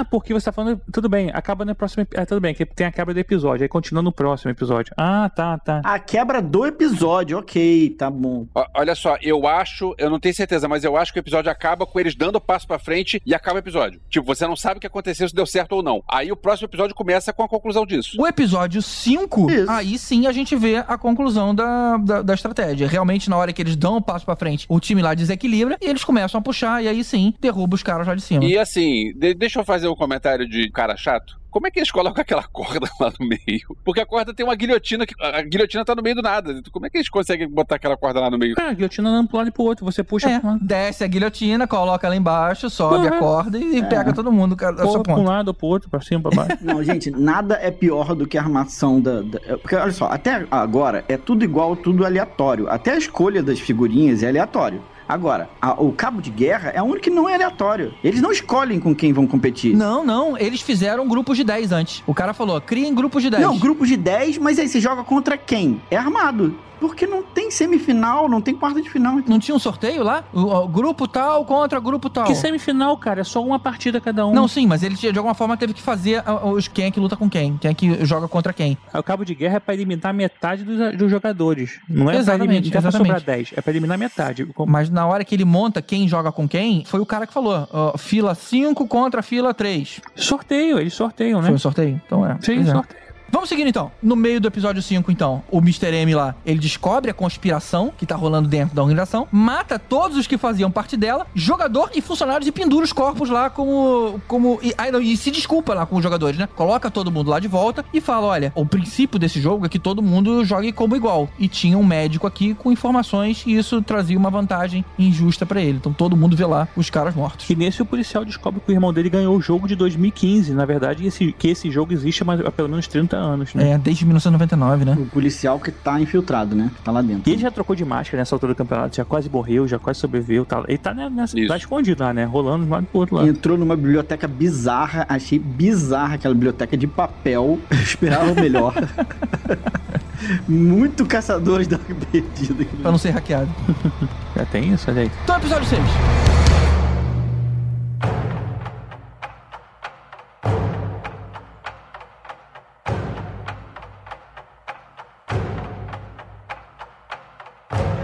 Episódio 6. Para esse quarto jogo, os jogadores têm que formar pares e eles acabam sendo formados por afinidade, né? Como qualquer um de nós fosse fazer par. E para surpresa de todo mundo, o jogo é um contra o outro. O objetivo é ficar com as 10 bolas de gude do oponente, não importando o jogo. Quem perde todas as bolinhas é eliminado com um tiro. No início eu não entendi que podia ser qualquer jogo. Falei, que merda de joguinho de bola de gude que eles estão jogando aí que não tem nada a ver com bola de gude. É, pois é. Que joguinho de bola de gude Não. que a gente conhece? É, mas depois eles, eles, gente, eles, eles explicam, assim, quer dizer, eles continuam falando isso, aí eu percebi que, na verdade, podia ser qualquer jogo. É, tem um jogando para o ímpar, tem outro jogando. É, teve é. aquele jogo que eles jogaram que deu pra entender. Eu nunca tinha visto aquilo, mas deu pra entender como é que funciona. De você ter que adivinhar quantas bolinhas tem na mão e apostar o número, e aí se você ganha, você. É.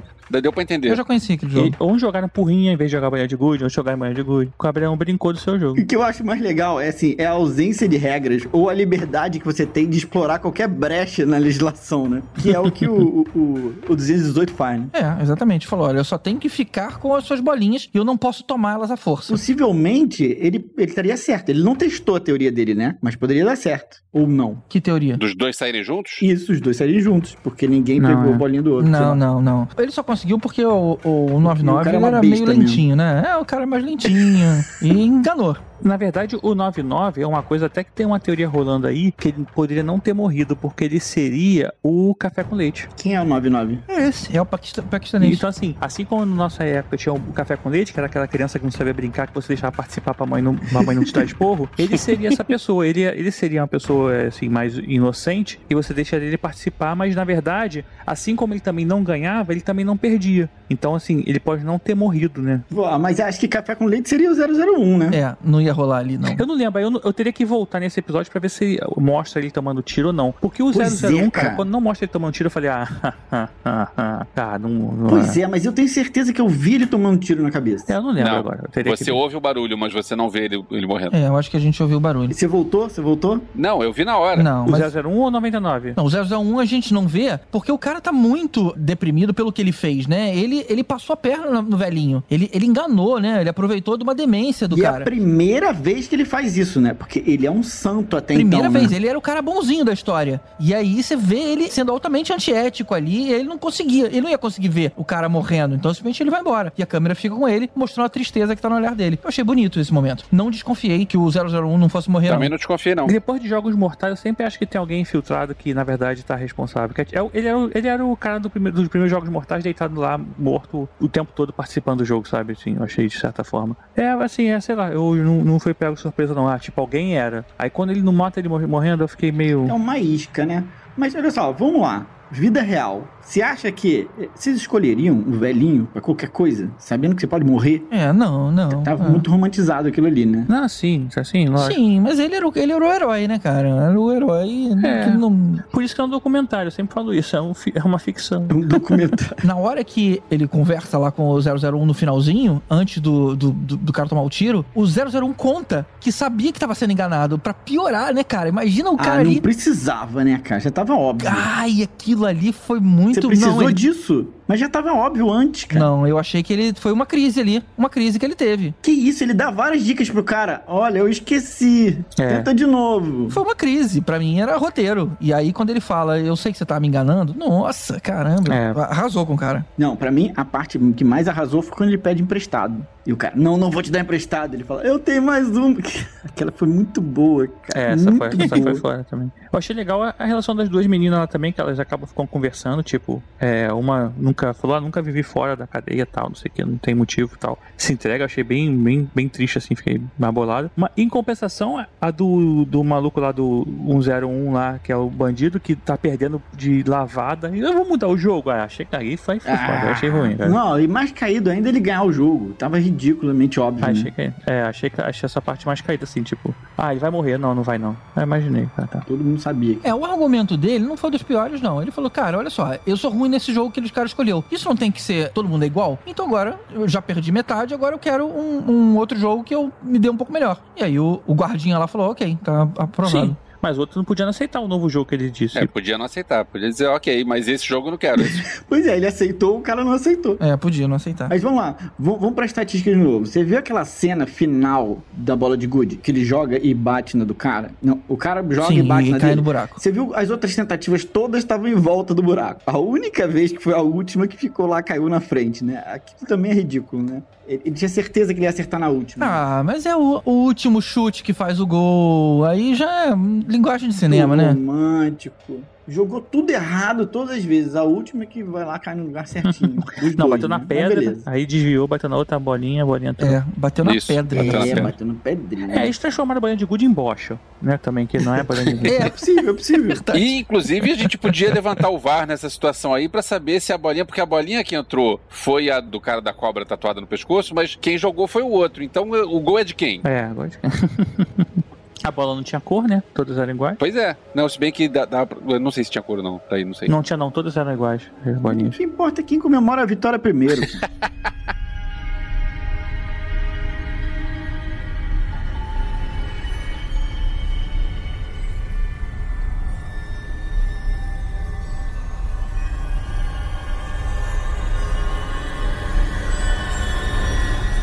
No episódio 7, a gente vê logo no início o jogador 69, que acabou vencendo a esposa dele no jogo das bolinhas, fica arrasado e comete suicídio. Cara, que cena forte, né? Essa Os dois ficaram forte. juntos, né? Pra eles estarem. Eles não, eles não contavam com aquilo. E aí ele, ele viu a mulher se perdendo o jogo e tomou um tiro, cara. É. E pior que pensar que o 69 nunca mais ia fazer 69, né? Eba! Mas olha só, essa eu acho que é a parte que mais arrasa o coração, porque os caras fizeram dupla É. por afinidade, né? Exatamente. Então, é. todo mundo perdeu a pessoa que mais gostava ali. Essa foi de. Realmente, essa foi de doer. É, porque não era, não era um jogo. O pessoal achou, beleza, a gente tem, se eu tenho que jogar em dupla, eu vou jogar com alguém que eu gosto. Pra gente sobreviver junto, né? E na verdade não era. Uhum, Isso Exatamente. foi foda. Bom, e aí chegam finalmente os convidados VIP, todos estrangeiros, né? E eles são recebidos lá pelo Mr. M e não pelo chefe deles, que é o anfitrião. Depois a gente descobre quem é o chefe dos Que na caras. verdade já tava fora do jogo, ele podia estar muito bem ali, ele só tava de preguicinha, né? Pois é, também pensei nisso. Ele já tinha rodado já. E ele falou assim, pô, o cara nunca perde um. Não, mas aí a gente já descobriu o, o plot twist final. Exatamente, ia ser só um furo de roteiro, ou seja, eles tiraram num- num- sem lógica, é só pra não Você dar tem razão. Ele já podia estar de banho tomado, de terninho ali. Sim, ele tá de máscara também, a gente também não ia reconhecer ele, entendeu? De certa forma. É verdade. E Podia, podiam fazer, não- é, sei lá, Podiam, mas aí é aquilo que falou, ia furar o roteiro. preguicinha. e aí o policial já tava ali de garçom, né, nessa altura do campeonato. E aí tem a cena de que ele, ele acaba sendo assediado lá pelo VIP, né? Eles vão pra uma sala privada e aí ele ataca o cara e filma, né? Ele confessando o, o- o- do que, que era o jogo, né? Uhum. Ele acaba gravando aquela prova e foge pra ilha. Falando de VIPs, eu achei que essa atuação coreana funciona melhor em coreano do que em inglês. Porque ver os caras atuando daquele jeito falando inglês não, não desceu, não. Mas eles eram americanos, né? Não eram, não eram coreanos, os VIPs. Sim, mas eles a- o estilo de atuação ficou igual ao resto do, do- da série. O comentário que eu fiz no início do episódio sobre a atuação exagerada dos coreanos, eu achei que os VIPs estavam exagerados que nem os coreanos. É? Achei não, cara. Achou mesmo? Não, eu também não. Achei ali. De máscara. mais tá normal. É, tava de máscara, né? Agora, esse. É é legal, assim, que também ao mesmo tempo eles usam como estratégia de roteiro a gente aprender mais sobre aquele universo ali acompanhando o policial, né? Porque no final das contas ele acabou servindo só pra isso. É verdade, é verdade. A gente vê os back, o backstage, É, né? a gente vai aprendendo sobre o jogo, aprendendo que já existem outros jogos, que tá numa ilha, que o irmão dele ganhou, tararara, mas também serve pra isso. Assim, e é interessante, né? Porque é o R2D2 da história, né? A gente, é como a gente acompanha, como conta a história através da visão, assim. Eles não precisaram mostrar o flashback pra mostrar como é que o jogo acontece, como é que eles chegam na ilha, porque eles mostraram eles saindo e voltando de novo com um outro ângulo, usando o policial pra isso. Achei. Isso, isso eu achei legal na série, né? E essa cena a gente já tinha visto em Black Mirror, não sei se vocês lembram. Tem ah, o Festival que do? Coelho. Eu acho que é um dos primeiros. Quando ele termina, do- ele sai caçando coelho, quando ele termina, é um show com um monte de gente pagando e assistindo eles. Ah, é verdade, disso? é verdade. Uhum. Lembro, eu lembro. lembrei bem É dessa. verdade. Não foi um dos bons, não. Mas eu lem- lembrei Mas dessa. é isso, no final dos coisa. contos tem uma galera rica se divertindo às contas do, do- dos pobres. Aquela área ali da galera rica me lembrou muito aquele de olhos bem fechados, né? Isso, me lembrou também. Sim, Por sim. causa da máscara, né? Não, também a galera pelada. A perversão, sabe? A cumplicidade entre eles, sei lá. A mesa eram pessoas de quatro, cara.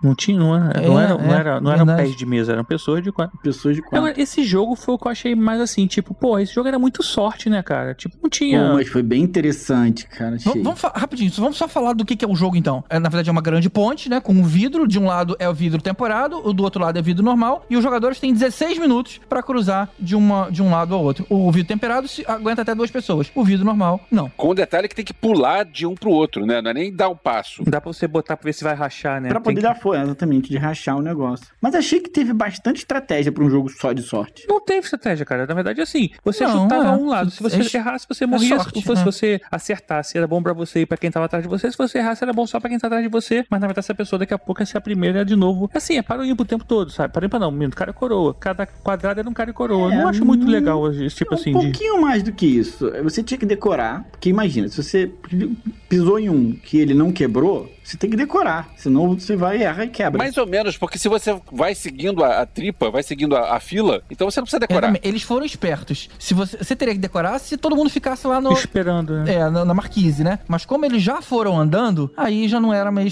meio esquema decorar. Tanto né? é que ele esquece, né, o primeiro lá. Ele ia se ferrar. A menina que dá dica Ah, pra porque ele. ele tá muito nervoso, ele tá olhando pra ontem, né? Ele tá muito nervoso. Ah, na verdade, a opção que a pessoa tinha foi lá na frente ter escolhido o primeiro lugar ou o último. E aí quase o último também não conseguiu porque o tempo tava acabando, as pessoas estavam com medo de ir pra próximo vidro, né? Pior ainda é no final que você ganhou e a porra do vidro explode e te mata. É, Porra. é, isso, isso foi ruim. É, essa foi foda, cara. Isso eu achei esquisito, porque é, quando explodiu, eram cacos pequenos. Aí quando a mulher foi tirar o caco, era um caco É um enorme. caco gigantesco. É, isso foi Eu achei meio. isso esquisito. Cara, não sabemos o tamanho dos cacos. A parada foi explodindo. É, fiquei puto demais com aquilo ali. É, ficou... mas assim, foi justificativa depois pra poder fazer o, o, o momento dele com ela. Os caras são sádicos. Podia ter deixado o outro lá se ver os reflexos e deixar a galera passar. Mas eles querem se divertir lá com, os, com o desespero das pessoas. É, o 001 falou que não, que ele queria igualdade, porque o cara estava usando o conhecimento de fora ali no jogo, coisa que os outros não tinham, né? Esse era o princípio máximo, tanto é que ele matou o cara por causa disso. E então, assim, mas é, acho que eles justificaram essa mulher morrendo lá, a garota morrendo, pra poder depois mostrar o 456 bonzinho. É, porque não tinha jogo suficiente, assim. Ah, não, só tem mais um jogo, vamos matar a mulher agora. Não, mas ela morre porque, na verdade, o, o 218 mata ela. Não é por causa da- do, do vidro, não. Mas pra mostrar. Ah, é, cara. Olha só que interessante isso que você tá falando. Ou vocês vocês estão entrando no episódio 8. Vamos, vamos entrar nele oficialmente.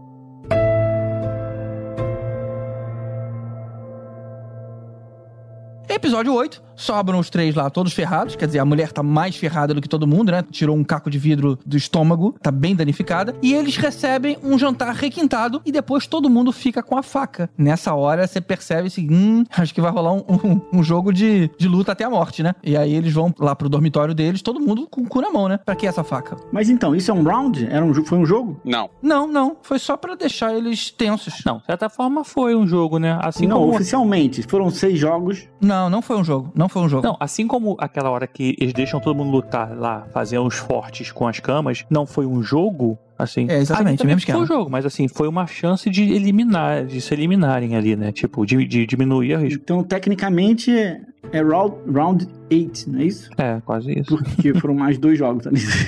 foram dois jogos não oficiais. É, e esse ele dá um mole lá, porque ele vai tentar pedir ajuda pra ela, e o 218 aí mostra realmente acabou, cara. Não tem mais, não tem mais salvação pra ele em termos de ir pro céu.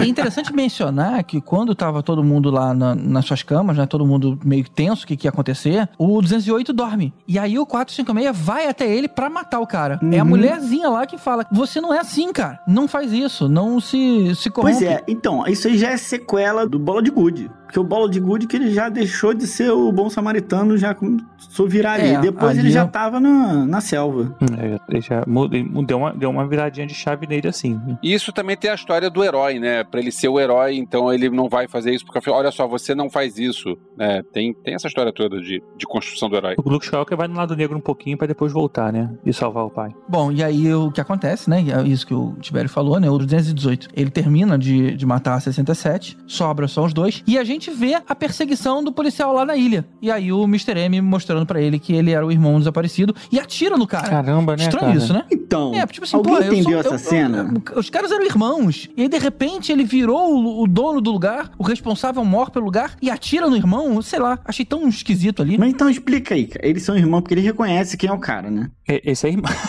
ele na verdade é o Darth Vader, é o Anakin. E aí ele ganha o jogo lá do Squid Game, sei lá, a versão 3.1 lá qual, de Uhum. 2015, e aí ele vira o Darth Vader, entendeu? E aí depende o, o irmão dele, no caso o Luke Skywalker, descobre só quando ele, em vez de salvar, Ah, ele derruba o filho igual no Império Contra-Ataca. É Star Wars, cara. Eita, mas ele abriu muito o peito ali, cara. Ele- é óbvio que ele tinha que ter uma defesa. Deixou o cara com uma arma na mão, atirar dele mesmo. Eu não acreditei nisso. Mas é porque era o irmão, cara. Na hora eu ia pensar o seguinte: ah, pô, eu sou seu irmão, por que você fez isso? Vamos conversar, Vamos bater um pô, papo tomar um né? tiro do irmão. De repente o irmão virou mal, sei lá. Achei, achei estranho. No- o, o último episódio não explicou isso. Essa série, na verdade, era toda isso, né, cara? Assim, as, as pessoas se convertendo ao capitalismo extremo, a grana e tudo mais. A gente não, realmente, lógico, pode justificar depois, se quiserem, que ele é, tá fazendo aquilo sob algum tipo de pressão, tá? tá, Mas assim, a princípio não. A princípio ele ele ganhou o jogo, ganhou aqueles 4 bilhões de wons lá e, e, e, cara, e aquilo ali, ele gostou daquilo ali, viu que aquilo ali era o 85 bilhões. futuro tal, não sei o que, e resolveu ser o host daquele jogo. Não, até aí ok. Agora, então o o irmão dele atirou nele. Quem foi o pior da história? Foi o policial, né? Que atirou. Não, não. Quem atirou foi o irmão, o, o, o, o de preto, cara, que atirou nele. O de preto é o policial, né? Não, calma aí, calma aí. O irmão, Calma, o policial, o Mr. M é o irmão Mr. do M. policial. É o irmão Que mais velho então? que tinha desaparecido. Então, aí o policial, policial tava- sem saber que ele era o irmão, dá um tiro nele. Aí ele tira a máscara e vê, você é meu irmão. Aí o irmão atira de volta Isso. nele. Tá? Então, assim, o de preto, Tá. que é o Mr. M, atira no irmão. Foram, foram dois tiros. Foram dois tiros. O primeiro é do policial no irmão dele, que ele não sabia. No Mr. M. Mas o Mr. M é o irmão dele. Ele atirou sem saber. Isso. Aí o irmão dele se revela, oh, eu sou teu irmão. E atira de volta nele. Aliás, é, tinha de vez em quando esse negócio de tira a máscara e tal, e eu fico pensando, sabe, pra que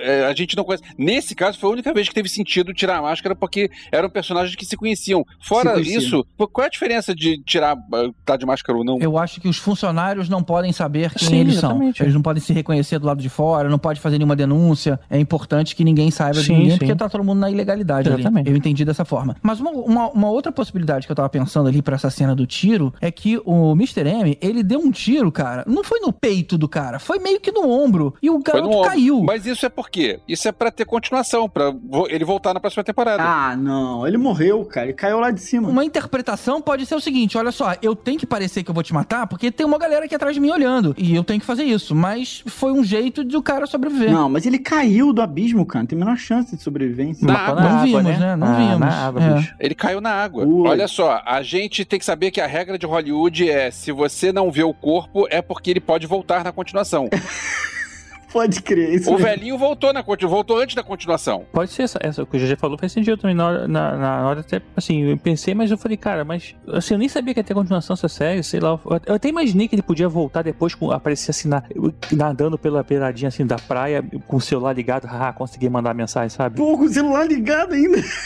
Cara, mas Não, não. água. Podia acontecer também é o tiro ter pego no telefone. Caceta aí também. E aí salvou a vida Meu dele. Deus, Porque ele já tinha mandado os vídeos, né? Ele não precisaria mais do telefone Não, ali, e né? ainda assim, não, não mandou os vídeos, não. Ah, Mandou não, sim, mandou sim. Conseguiu mandar na primeira vez, porque o cara falou: olha, você não tem sinal aqui, você não vai conseguir. Ah, é? Aí na hora que ele checou o celular, ele viu que tinha dado fail. É, era ou eu tinha aquilo ali só dele, não pegava lugar nenhum.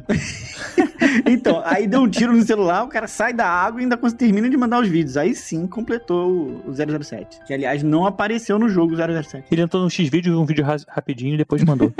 Bom, bora pro último episódio então.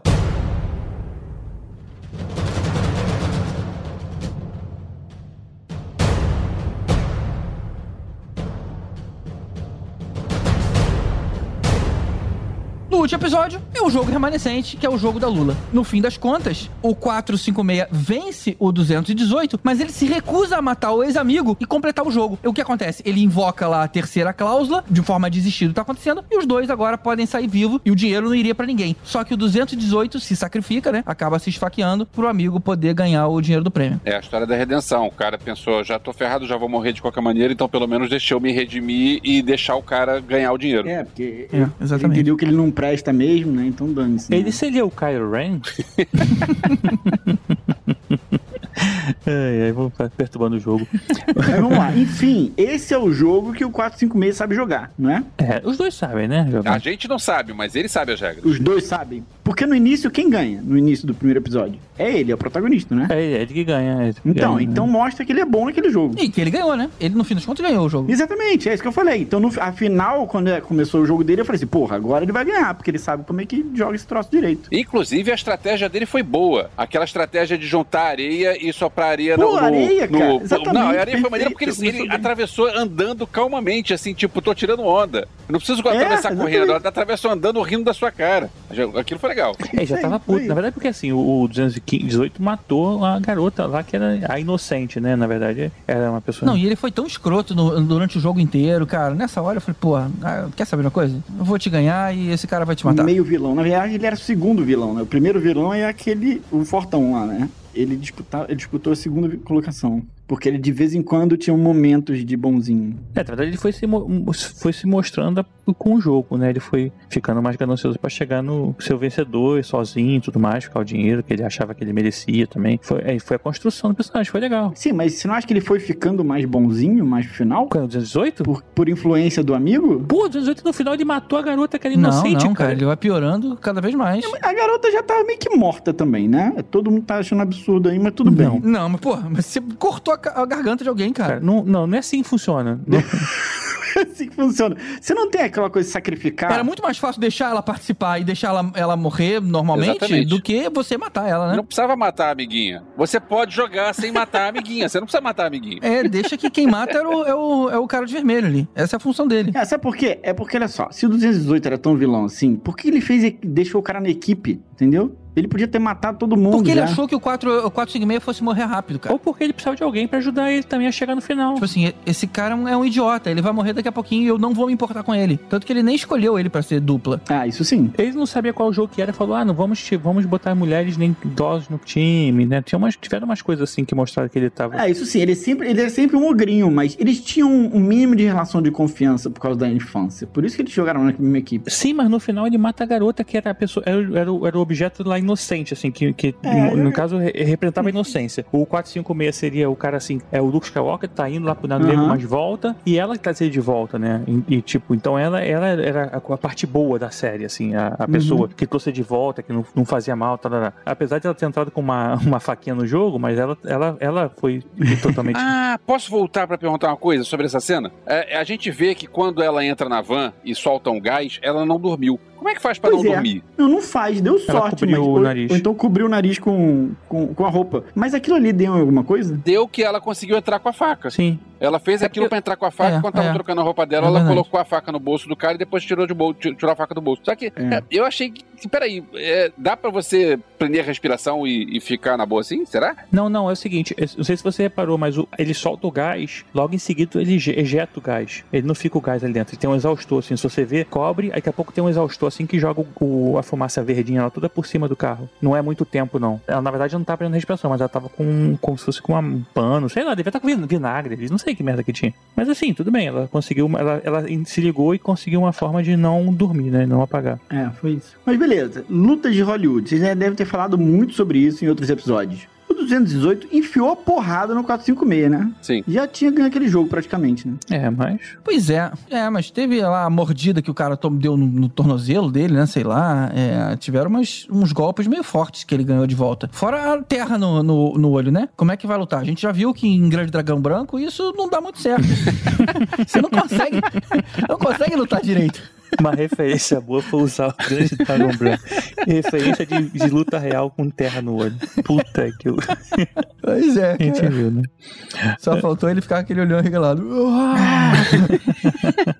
É, mas essa é a parte menos importante, né? A luta. Bom, vamos seguir, né? A parte, a parte mais revoltante do coisa. Ele não pega o dinheiro, né? Ele recebe é, é, toda aquela bolada. Ele descobre que a mãe dele morreu. E aí, um ano depois, ele ainda não encostou no dinheiro e tá andando que nem um mendigo. Continua traumatizado aí por tudo que aconteceu.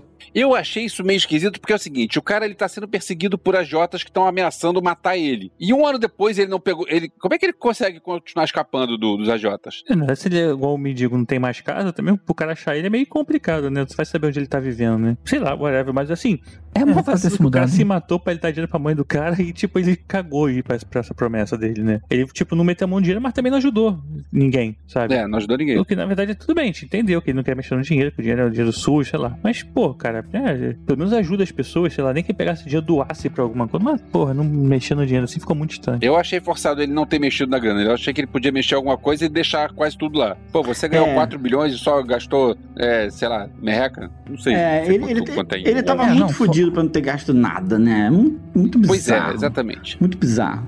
Mas tudo bem, a gente entendeu que ele tava traumatizado. Mas ele podia ter pego o dinheiro assim dado pra mãe. Pô, ele não ajudou a Não, a mãe morreu, né? Não, a mãe morreu. Não, a, mãe, morreu. do, a mãe do, do 218. É, e, e o irmão da, da 67 E também. isso, né? Ele cara, podia ter feito a isso. 67 ele não fez nada, coitada. Ela fez tudo aquilo pro irmão, pros pais que moravam, que eram. Não, no fim das contas fez depois. Mas por esse um ano inteiro, não, não fez É, nada. vamos considerar que ele tava num trauma, tava traumatizado aí. Acho que só voltou a ligar de novo depois que ele foi chamado pelo banco. E aí é a cena que eu queria falar pra vocês. Pelo menos é que mais me deixa bolado, né? Por quê? Foi o gerente percebendo que tinha muito dinheiro ali. Parado. Parado, né? Ou seja, o importante pra ele era deixar o dinheiro, fazer o dinheiro fluir. Por quê? Porque a economia capitalista precisa disso, os VIPs vão precisar disso, porque no final das contas é tudo sobre empréstimo, dívida e juros. Como que ele deixa aquela fortuna toda parada? É inconcebível pro cara do banco. E aí vem a melhor cena de todas. Ele vai embora e fala assim, empresta 10 mil. aí."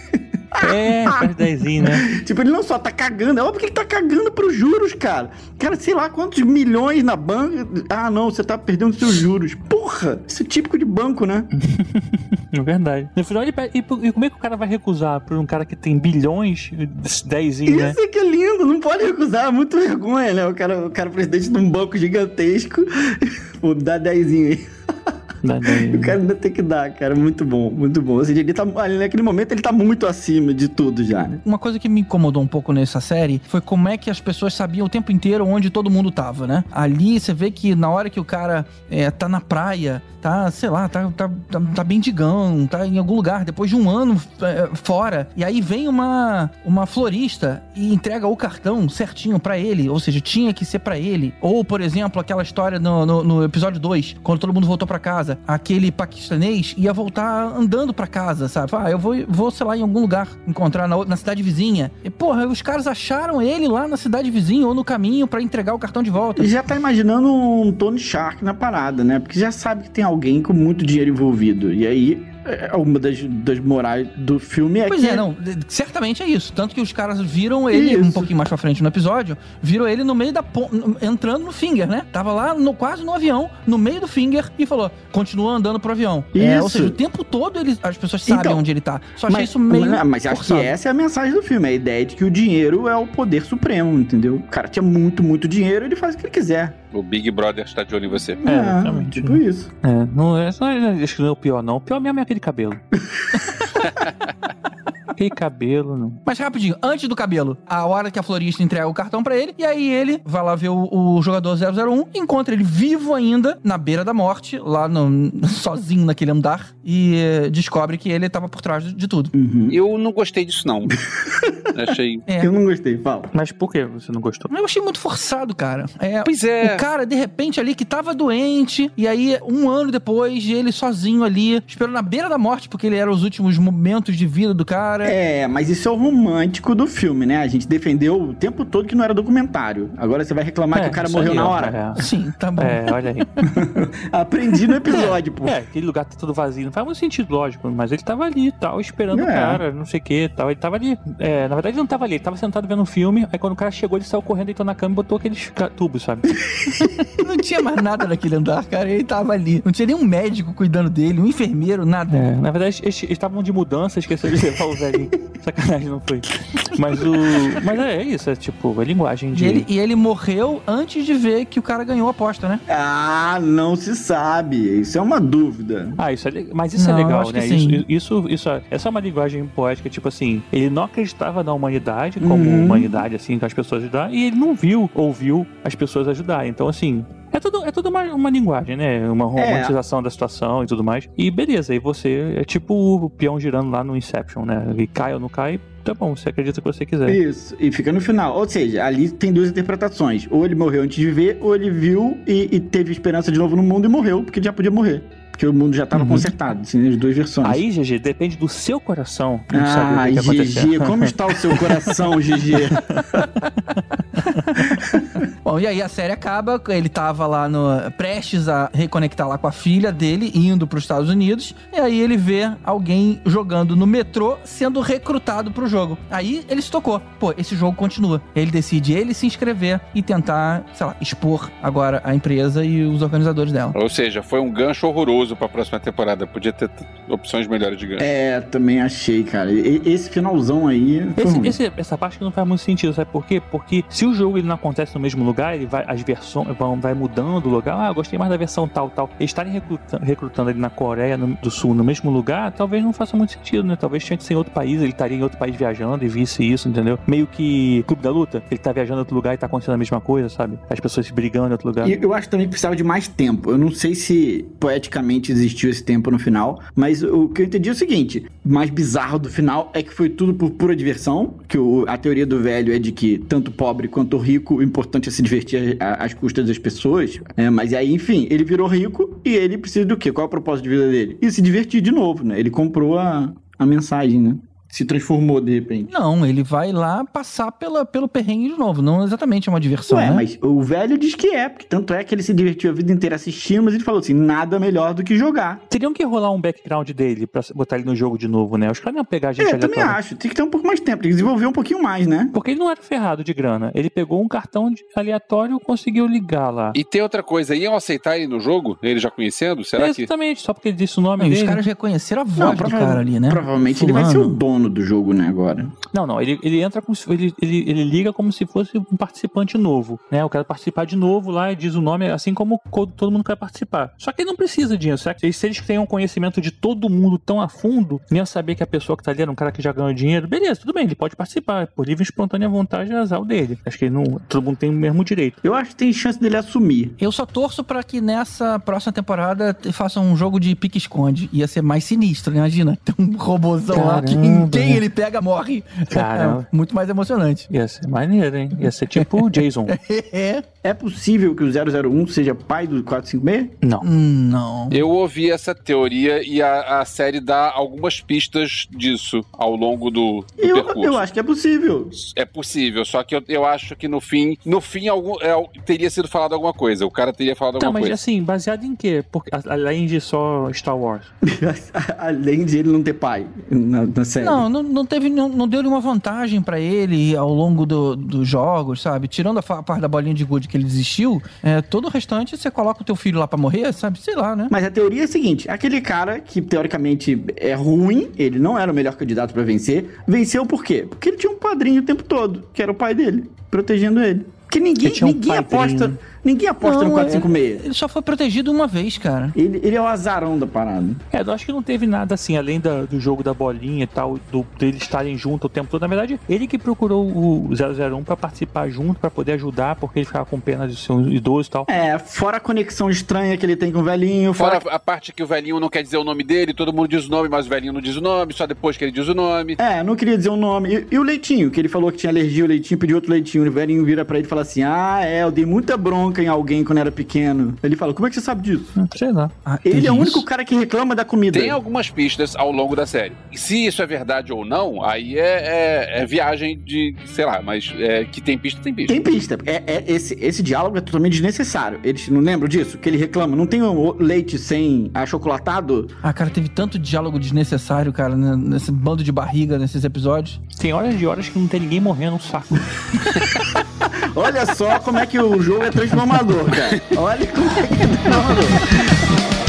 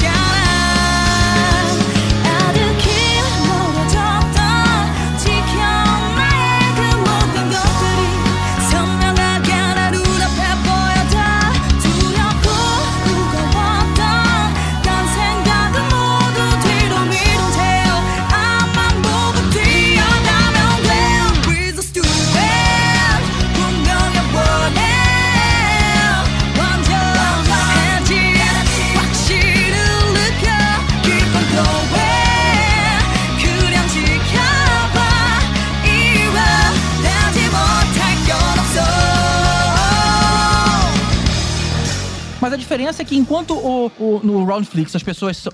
Roundflix. Roundflix. Roundflix. É, mas o- o, ga- Na o, ga- Netflix. o guardar essa pro blooper.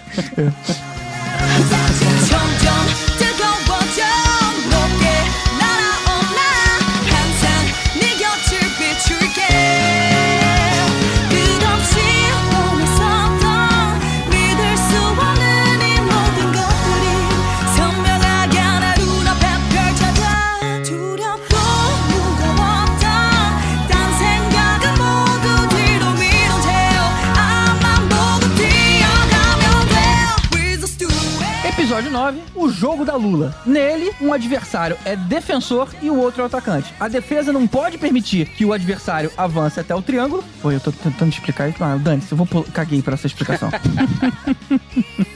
O jogo da Lula. É. Primeiro você tem que votar 13. Não. ah, não. Deixa isso. Vamos lá. Dani, eu vou, vou pra outra forma. Vamos lá.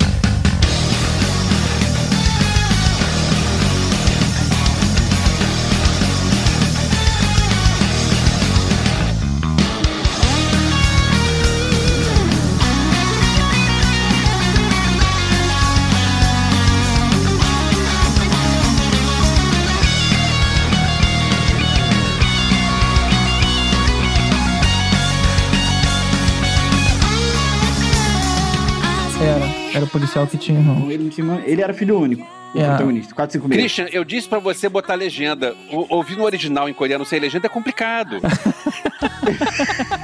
você perde detalhes. O problema é só que vem em 2x, né? Dá isso. Tá bom, cara. Tá, tá tudo errado. Segue aí pra gente.